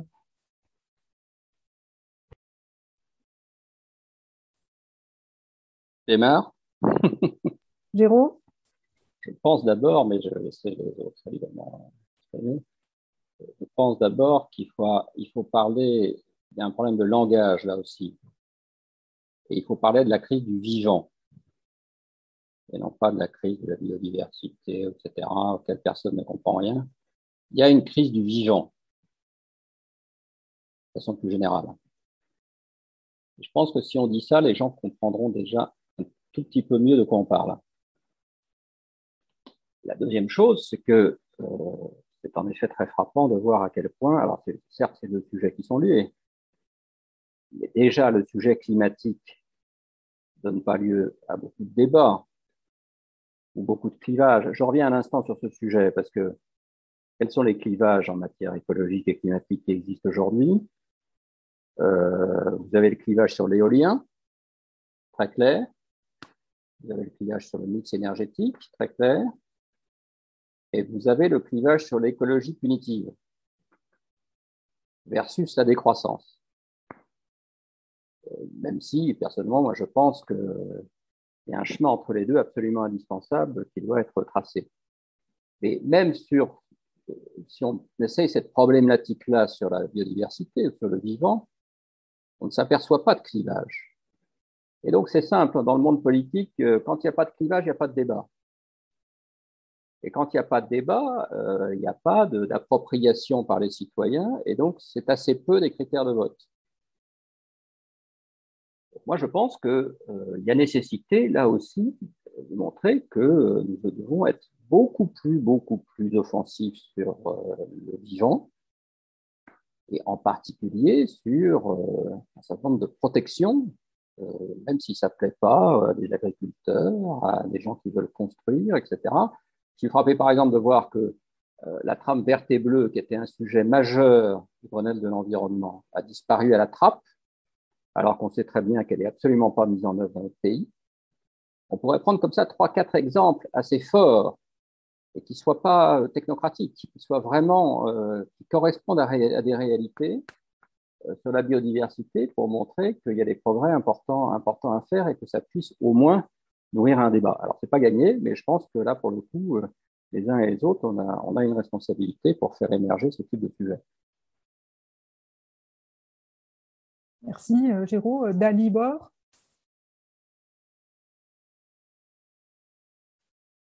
Non, je, préfère laisser, ma, laisser mon tour là. Bon, je ne sais pas, Sylvie ou Jean-Daniel, si vous avez quelque chose. Cas, pour parler des enjeux écologiques et puis de la difficulté parfois à communiquer, on va dire ça comme ça, et à sensibiliser sur les questions d'écologie, Effectivement, alors ça c'est euh, en sociologie des sciences ou en sociologie des risques, euh, on sait que la difficulté, la difficulté à, à, faire comprendre ou à faire euh, advenir les risques, c'est notamment lorsque les risques ne sont pas visibles.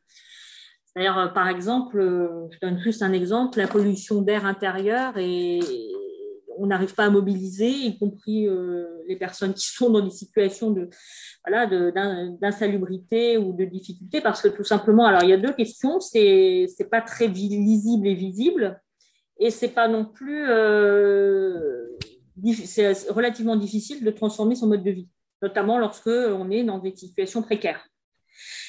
Je pense qu'en fait, euh, parfois, pourquoi j'ai décalé un peu, c'est pour revenir à la biodiversité, toutes les, questions écologiques, hein, c'est pour revenir à l'idée que bien souvent, c'est quand les gens se sentent concernés, que les populations se sentent concernées, euh, qu'il y a des transformations. Je donne un autre exemple, euh, notamment en Bretagne.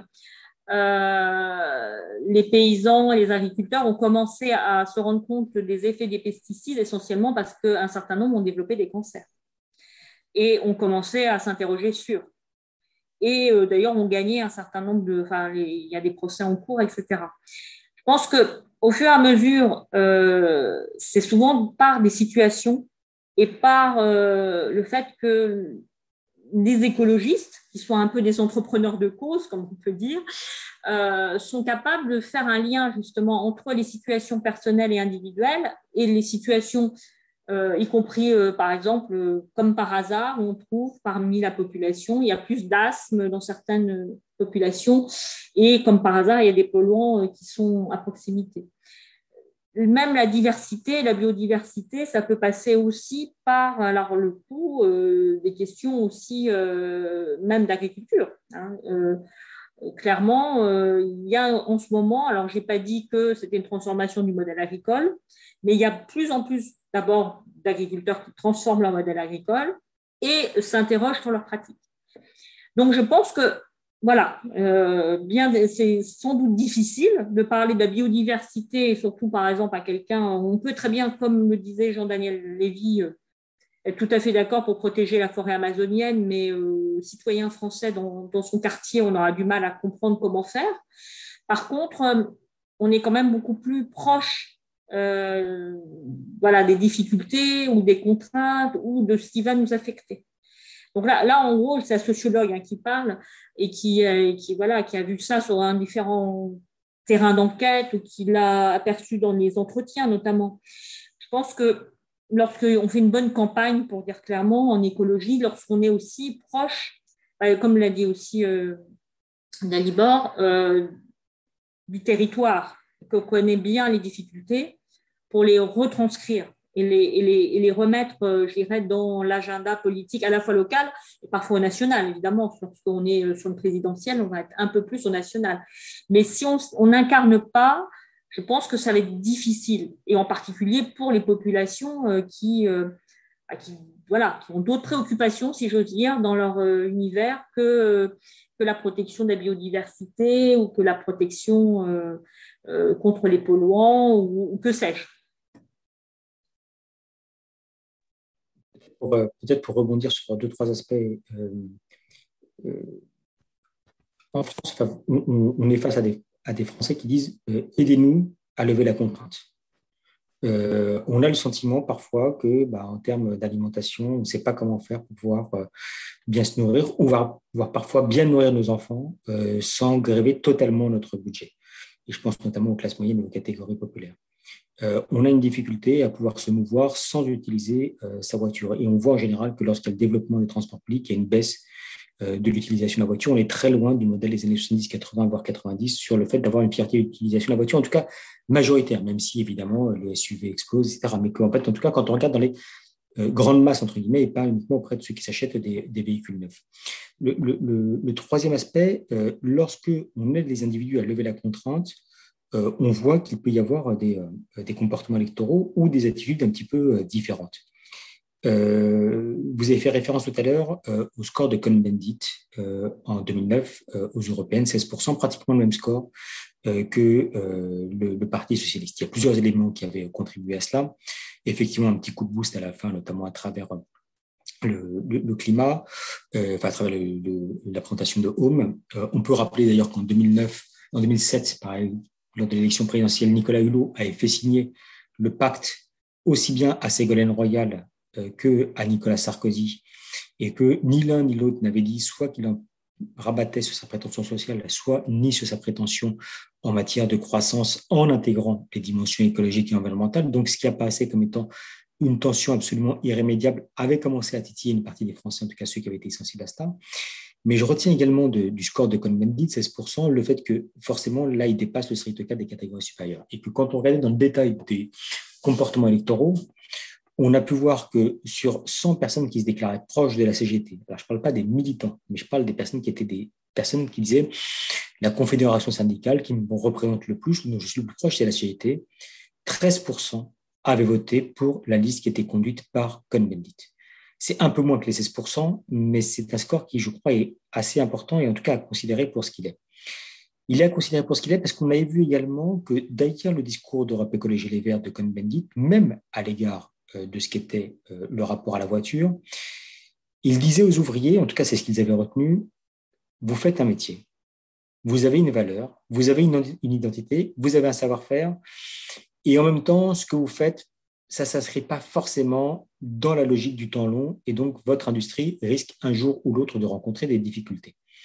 Il va falloir penser, n'utilisez peut-être pas le terme transition, mais à changer l'activité, pas changer de métier en tant que tel, mais faire en sorte qu'il puisse y avoir soit des véhicules propres qui soient construits, soit éventuellement la construction de tramways. Et je crois que ça avait été un de ces axes de campagne, en tout cas à l'égard de cette proposition. En disant, voilà, vous savez faire, on nie pas votre qualité d'ouvrier, on nie pas votre savoir-faire, mais vous avez la possibilité, un, de pouvoir conserver votre emploi, et deux, de faire quelque chose qui est d'avenir et qui permet de préserver globalement les ressources énergétiques, ou en tout cas ne pas créer, euh, ne pas participer du euh, réchauffement climatique. Ces franges de population-là y ont été sensibles. Voilà. Et aujourd'hui, on manque euh, d'exemples, en tout cas c'est ce que disent les Français, pour pouvoir lever ces contraintes. Alors il y a des points immédiat, évidemment. Et ça, on le voit lorsqu'on travaille même sur la consommation, la consommation alimentaire, la consommation en matière d'habillement, qu'il y a une mauvaise conscience qui traverse les individus. Mais ils ne trouvent pas toujours les ressorts pour pouvoir faire autrement. Et quand on regarde même précisément le mouvement des Gilets jaunes, quand vous regardez par qui il a été fondé initialement, quand vous regardez la première pétition qui a été signée, quand vous regardez les revendications initiales du mouvement des Gilets jaunes et les raisons pour lesquelles nous avons les trois quarts des Français qui, au début du mouvement, soutiennent le mouvement des Gilets jaunes, ça ne peut pas se résoudre uniquement à une question de prix du gasoil. Il y a tout un tas de questions qui se posent, notamment en matière d'aménagement du territoire, en matière de logement, en matière de transport, en matière d'accès aux services publics ou aux services publics, qui, dans ce contexte-là, n'a pas toujours permis à ces individus de pouvoir lever les contraintes dans lesquelles ils se trouvaient et, donc qui demandent de pouvoir sortir de leur lien. Donc, je ne dis pas que tout est faisable, évidemment. Je ne dis pas en fait que euh, la, la, situation est évidente en matière de comportement ou en matière d'évolution. Ce que je dis juste, c'est qu'il y a déjà euh, une évolution des jugements, des opinions. Le climato-scepticisme n'existe pas dans la société française. Le lien euh, entre euh, l'activité humaine et le dérèglement ou le réchauffement climatique est quelque chose qui est extrêmement perçu de la part de nos compatriotes. Et la volonté d'agir existe aussi, sans toujours trouver les moyens, les ressorts de pouvoir le mettre en œuvre. Merci beaucoup Jean-Daniel. Euh, je voulais juste préciser que Jean-Daniel euh, doit partir un petit peu avant. Donc euh, merci beaucoup de vous être exprimé là-dessus. Du coup, je ne sais pas si Dalibor veut réagir par rapport à ça. Et après, on va entamer les questions. oui, alors, pas, longtemps. Je, je, je voulais juste dire qu'effectivement, ce qui nous attend est beaucoup plus difficile que ce qu'on nous présente.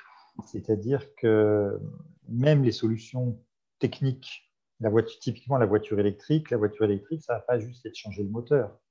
Ça veut dire que, euh, par exemple, euh, l'Allemagne, euh, l'industrie allemande tremble parce que ça va mettre des, dizaines de milliers d'ouvriers qui étaient spécialisés dans le, le moteur thermique ils vont pas pouvoir, excusez-moi, ils vont pas pouvoir être reconvertis du jour, au lendemain.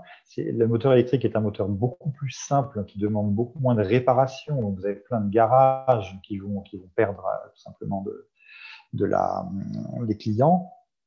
Euh, donc, et ça, c'est valable pour tout. L'énergie va devenir visible. Il y avait un très bon article dans le Monde euh, il y a quelques semaines. Il disait que qu'est-ce qui nous dérange dans les éoliennes? C'est pas tant les éoliennes, on peut dire, on les préfère en bleu, on les préfère petites, on les préfère loin, etc. C'est tout simplement le fait qu'on nous met nos énergies sous le nez. Et ça peut être valable pour euh, finalement euh, des, champs de, panneaux photovoltaïques, etc. Et que ça nous fait mal tout simplement de voir que tout ce qui nous vient un peu, euh, cette manne céleste pétrolière à laquelle j'ai consacré un, roman il y a quelques années, cette manne céleste pétrolière et gazière qui était invisible, peu coûteuse, euh, indolore et inodore, ben, tout à coup, l'énergie, elle a un poids, elle, elle, elle est dans le paysage, elle a un coût, euh, les cimetières de pales d'éoliennes, euh, les cimetières de pales d'éoliennes, ça existe déjà. On ne sait pas quoi faire euh, de, tous ces blocs de béton, tout ça. Donc, c'est vraiment une nouvelle conception de l'énergie, une nouvelle conception de une nouvelle conception des transports. C'est pas juste, bon, on va, on va, on va changer, C'est tout un imaginaire d'abondance euh, qu'il va falloir abolir. Et ça ne veut pas dire que ça va être forcément triste ça veut dire qu'il faut effectivement beaucoup plus parler de partage, beaucoup plus parler d'égalité, et que la grande faute des Gilets jaunes, euh, la faute, le péché originel, c'est d'avoir demandé à une certaine catégorie de la population euh, de faire des sacrifices sur son plein d'essence qui lui permettent d'aller travailler, sans parler euh, de taxer le kérosène, de taxer des usages sans avoir un discours global qui implique tout le monde, qui embarque tout le monde. Il y a 40% des Français qui n'ont pas pris l'avion.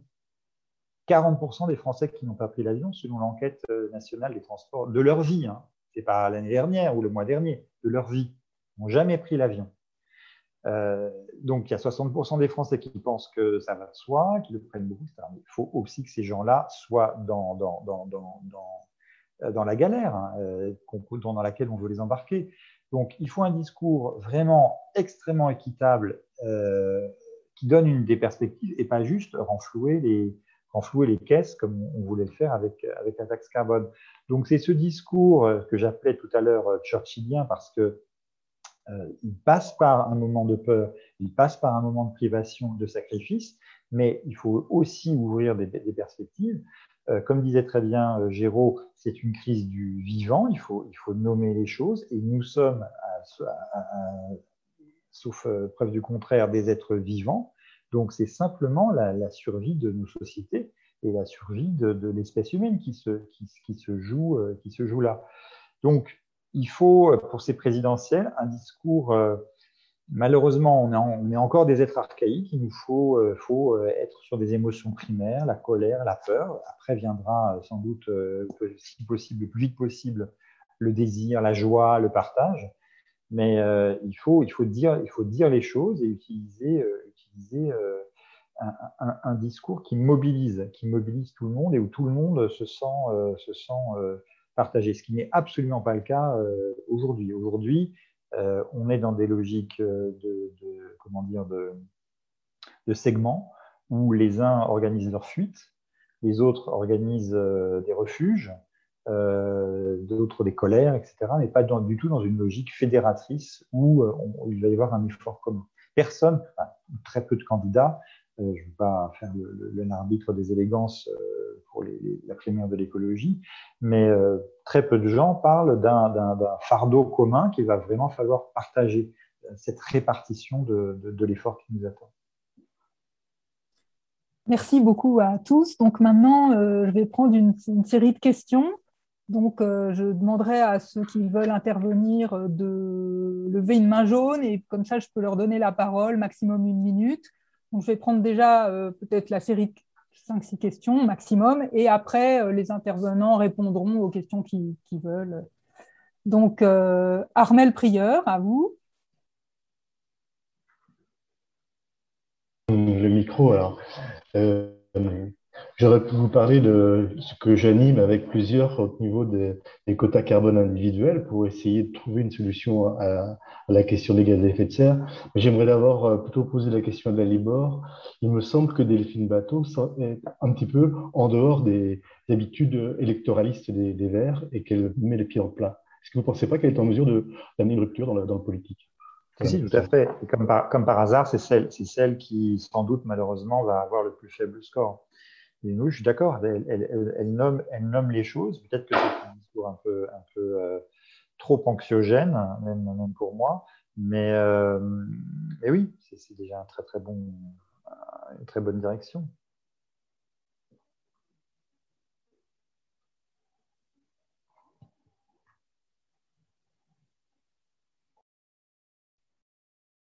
Est-ce que quelqu'un d'autre euh, veut intervenir, faire une remarque, poser une question?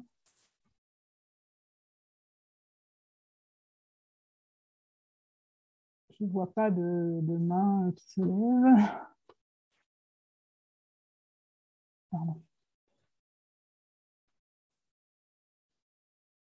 Sinon, n'hésitez pas. Hein.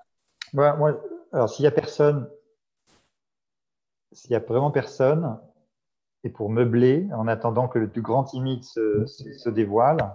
Moi, j'ai levé ah. la main, peut-être. Vous avez Vicky, oui. La main. Pardon, euh, je ne vous avais pas vu. Allez-y. Je peux poser une question. Oui, euh, euh, il y a eu très peu de mentions de l'économie et du système économique dans le, dans le débat, je trouve, notamment le système capitaliste qui pousse toujours à de plus en plus de production pour rembourser les dettes, euh, l'idée que euh, faut, euh, faut tout, mesurer par le PIB, etc. Donc, est-ce que vous avez un mot à dire sur ce problématique Voilà. Merci beaucoup d'avoir posé cette question. C'était une question que je voulais poser, mais il y a eu tellement de débats qu'on n'a pas eu le temps. Ce que je vous propose, c'est que euh, les, intervenants, les uns et les autres, en même temps, vous répondiez à une question qui vous inspire, mais en même temps, vous concluiez le, débat parce qu'on n'a plus qu'à peu près une vingtaine de minutes. Donc, euh, qui, sur cette question de, moi je, veux bien commencer, comme ça je, peux me permettre de conclure en même temps. Je suis désolé, je vais vous, je vais vous quitter à l'issue de, cette. Ok, Jean-Daniel, merci. Euh, déjà vous remercier parce que je, trouve que c'est toujours instructif de pouvoir euh, échanger et avoir des points de vue qui sont des points de vue différents. Et moi, je pars d'un d'un prisme qui est un prisme forcément déformant, qui est de l'opinion, et pas forcément toujours euh, les comportements réels, mais les aspirations de la part des uns et des autres. Euh, à travers les enquêtes qu'on peut faire, on fait beaucoup d'enquêtes qualitatives, c'est-à-dire qu'on fait parler pendant 3 heures, 4 heures des Français euh, sans leur poser de questions précises. En tout cas, ils ne sont pas forcément appelés à répondre par oui ou par non, mais beaucoup plus en fait à euh, nous dire comment ils structurent leur représentation.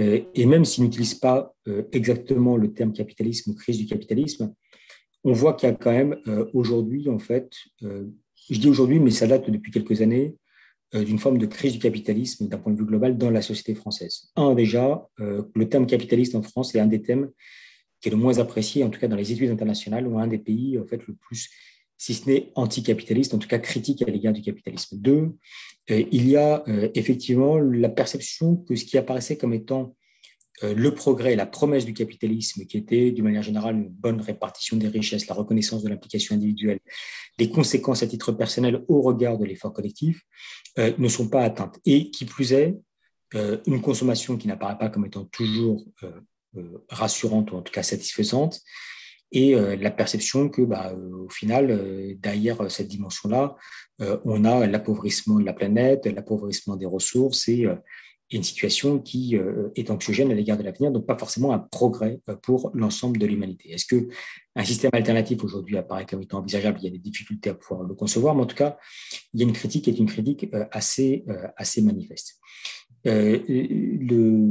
L'idée globale qui vise à dire qu'aujourd'hui, il y a peut-être des moyens de faire autrement est appréciée et notamment lorsque ça peut euh, conjuguer la responsabilité des individus au regard de leur application.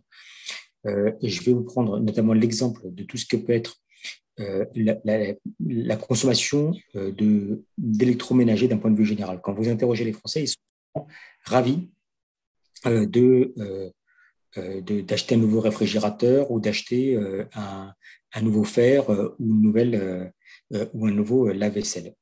Échappe un peu à ce modèle-là la consommation de téléphone portable, mais mis à part cela, il y a peu de satisfaction d'avoir un nouvel objet. Et donc là est posée la question de la responsabilité des entreprises.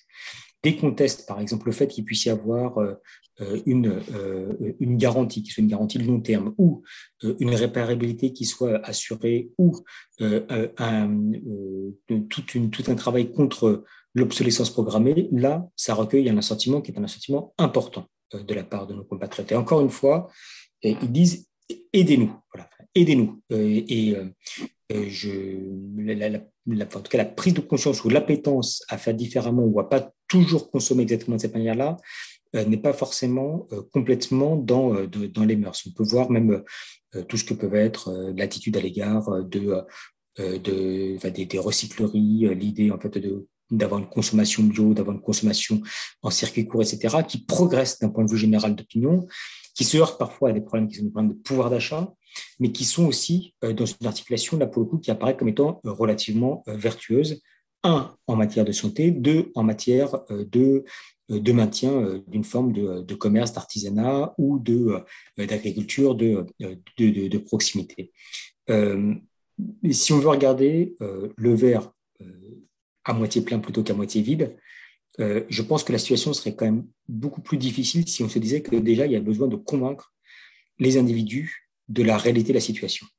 Si on avait besoin de les convaincre, entre guillemets, des bons gestes à adopter pour pouvoir euh, faire en sorte que euh, les effets des individus sur le dérèglement climatique ou de la collectivité euh, soient moins importants. Donc, on n'est pas dans cette situation-là. Et dans d'autres pays, on voit qu'on n'est pas du tout, entre guillemets, à ce niveau de conscience.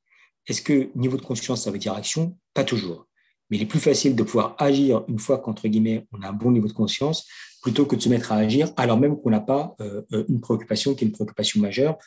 Euh, je, rejoins euh, avec force ce que disait euh, tout à l'heure Dalibor. un, la question de l'urgence ou la question de l'inquiétude participe effectivement de la mise en action. je serais tenté de dire qu'en France, parfois, la notion de contrainte participe aussi de la mise en action, avec une mise en action plus ou moins volontaire.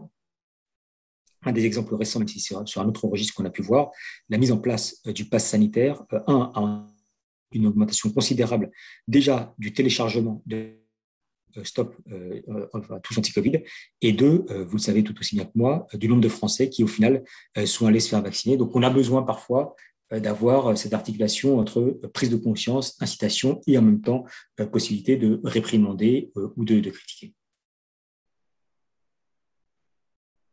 Si, s'il n'y a pas d'autres questions, je vous, propose euh, aux autres intervenants de vous exprimer un peu par rapport à cette idée de, cette nécessité de changement de modèle économique, de remise en cause du, système dominant euh, qui fonctionne actuellement et qui, nous mène euh, droit dans le mur.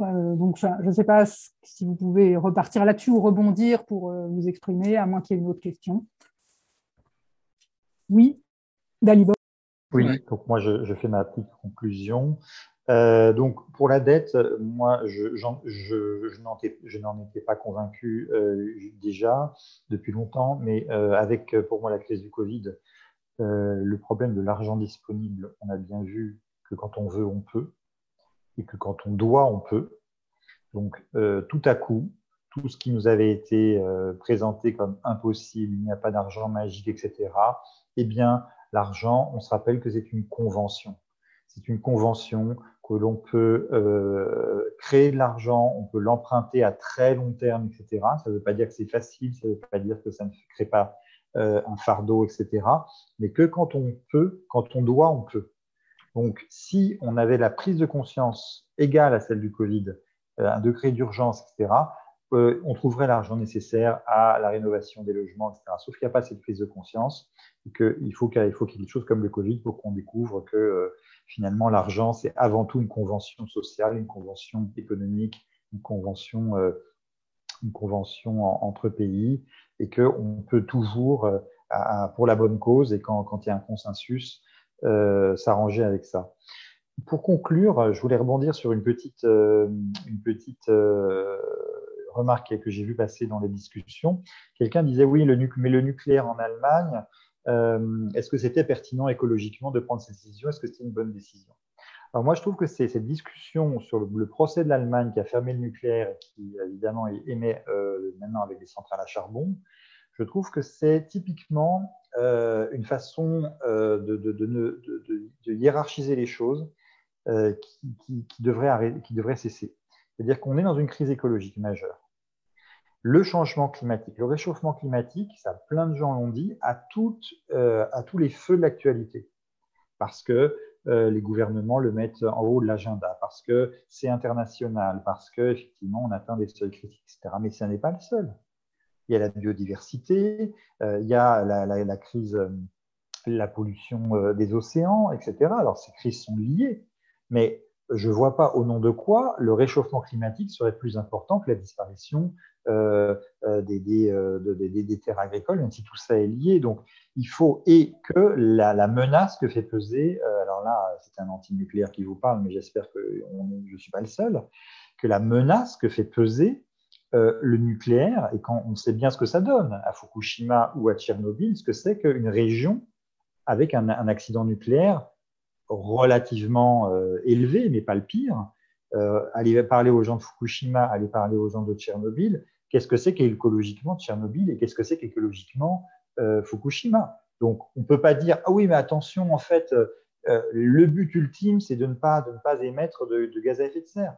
Non, je pense que si un peuple estime qu'à un moment donné de, son histoire, il perçoit le péril nucléaire, les déchets nucléaires, la, stérilité nucléaire massive de, millions de millions d'hectares, comme c'est le cas au Japon ou, ailleurs, et le coût de, milliers, de milliers de milliards d'euros que, ça, que ça occasionne, s'il perçoit ce, danger euh, aussi aigu que le danger du réchauffement climatique, eh bien, il a tout à fait raison. Et au moins, les Allemands, ils, auront, ils en auront fini avec un des gros problèmes écologiques qui qui, qui est le nucléaire. Euh, ils passeront ensuite euh, à, d'autres, mais au moins, ils en auront résolu un. donc, je ne pense pas qu'il faille hiérarchiser les priorités. On a aussi besoin d'un discours qui montre que cette crise écologique, euh, on doit, on doit euh, l'attaquer par, par, tous les bouts. Mais il n'y a pas, en a pas un qui doit être prioritaire par rapport à l'autre. Tout se tient, donc il faut faire feu de tout bois, si j'ose dire, euh, et, et, et, parler, parler dans la, dans, la globalité. Donc les Allemands, eh bien, s'ils vont jusqu'au bout de leur démarche, ce, que, ce qui a l'air d'être fait, ben, ils auront résolu un, des gros, très gros problèmes écologiques de ce siècle, qui est la prolifération, la prolifération des risques nucléaires. Merci beaucoup, euh, Dalibor, pour ce, point. Euh, Sylvie, euh, est-ce que vous voudriez bien nous livrer vos réflexions, conclusions sur le débat? Alors, euh, à la fois sur la question sur l'économie, et puis effectivement, euh, je ne sais pas si je vais clore, mais peut-être ouvrir plutôt sur, euh, sur les enjeux qui vont, qui vont apparaître bientôt. sur l'économie, en fait, c'est vrai qu'on alors on peut raisonner en individuel, parce qu'en individuel, déjà, euh, il y a des remises en cause du capitalisme, je dirais, depuis que l'écologie est née quasiment, et par des expériences euh, communautaires euh, ou même alternatives, même de l'invention de monnaie, etc. Donc, je dirais que le monde social, c'est relativement voilà, présent et même plus que présent, omniprésent. Par contre, moi, je m'interroge. Alors, je m'interroge. Ça, ça s'articule avec d'ailleurs une des dernières réactions là dans le chat c'est-à-dire, le problème, c'est que si euh, les écologistes, imaginons, arrivent au pouvoir et sont donc euh, en position de, la présidence, euh, quid aussi du contexte du système international? C'est-à-dire que clairement, une remise en cause du système économique et de la régulation économique va demander un ajustement de nos partenaires, alors que ce soit européen ou sur la scène internationale. Et ça, c'est une autre contrainte. C'est pour ça que je disais que j'allais ouvrir le débat en réalité, parce que clairement, euh, ce qui est l'enjeu, euh, alors peut-être de la soirée au départ, c'était surtout les problématiques, l'enjeu de la campagne elle-même et, du programme. Mais au bout du bout, euh, si on veut aller jusqu'au bout, justement, c'est quand même une transformation par, euh, l'incarnation, l'incarnation euh, de par président ou présidente. Et là, il va y avoir, bah, il va y avoir l'enjeu, l'enjeu qu'en 81 a connu la gauche, hein, c'est-à-dire l'enjeu de la, voilà, d'être, d'être à un niveau national et d'être dans des contraintes internationales.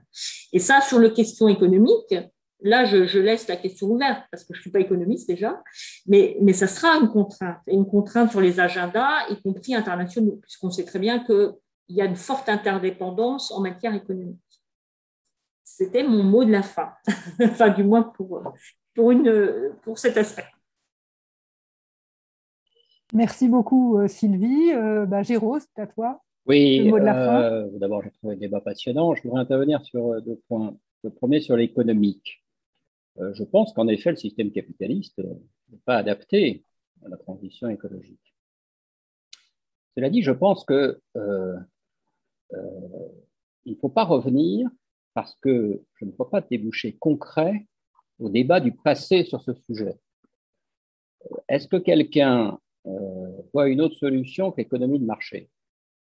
Ça a été expérimenté en Union soviétique avec des résultats de conseil, l'économie planifiée, et je ne crois pas qu'il y ait de véritable alternative à l'économie de marché. Alors, euh, peut-être qu'on m'en donnera, mais je ne dis pas, dans la rue, dans diverses et variées, euh, de possibilités très concrètes de s'abstraire de l'économie de marché.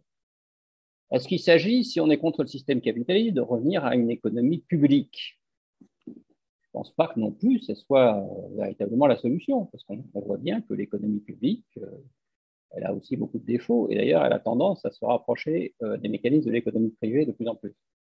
donc, moi, je suis personnellement pour une remise en cause, mais pour une nouvelle économie écologique. Et c'est vrai que quand on regarde les choses concrètement, économie circulaire, économie de la fonctionnalité, circuit court, etc., etc., tout ça, euh, réduction de la place de l'économie marchande, tout ça, ça fait une nouvelle économie écologique.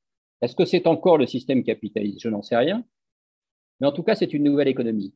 Et moi, personnellement, ce que j'aimerais, parce que on essaye de faire, nous, la fabrique écologique, et, en tout cas, moi, c'est ma conception, euh, d'essayer d'avancer de manière très concrète sur ces sujets. Et en effet, on verra que c'est, euh, on, débouche sur une nouvelle économie.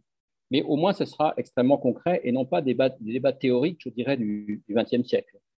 Alors, le deuxième point qui me paraît important parce que ça n'a pas été cité, et moi je voudrais le citer, euh, c'est qu'évidemment la clé de tout ça, euh, c'est que euh, ça soit vécu, ça a été dit, comme, comme équitable, et que donc ceux qui devront supporter un certain nombre de transitions, eh bien, ils soient accompagnés dans ces transitions de la meilleure façon possible.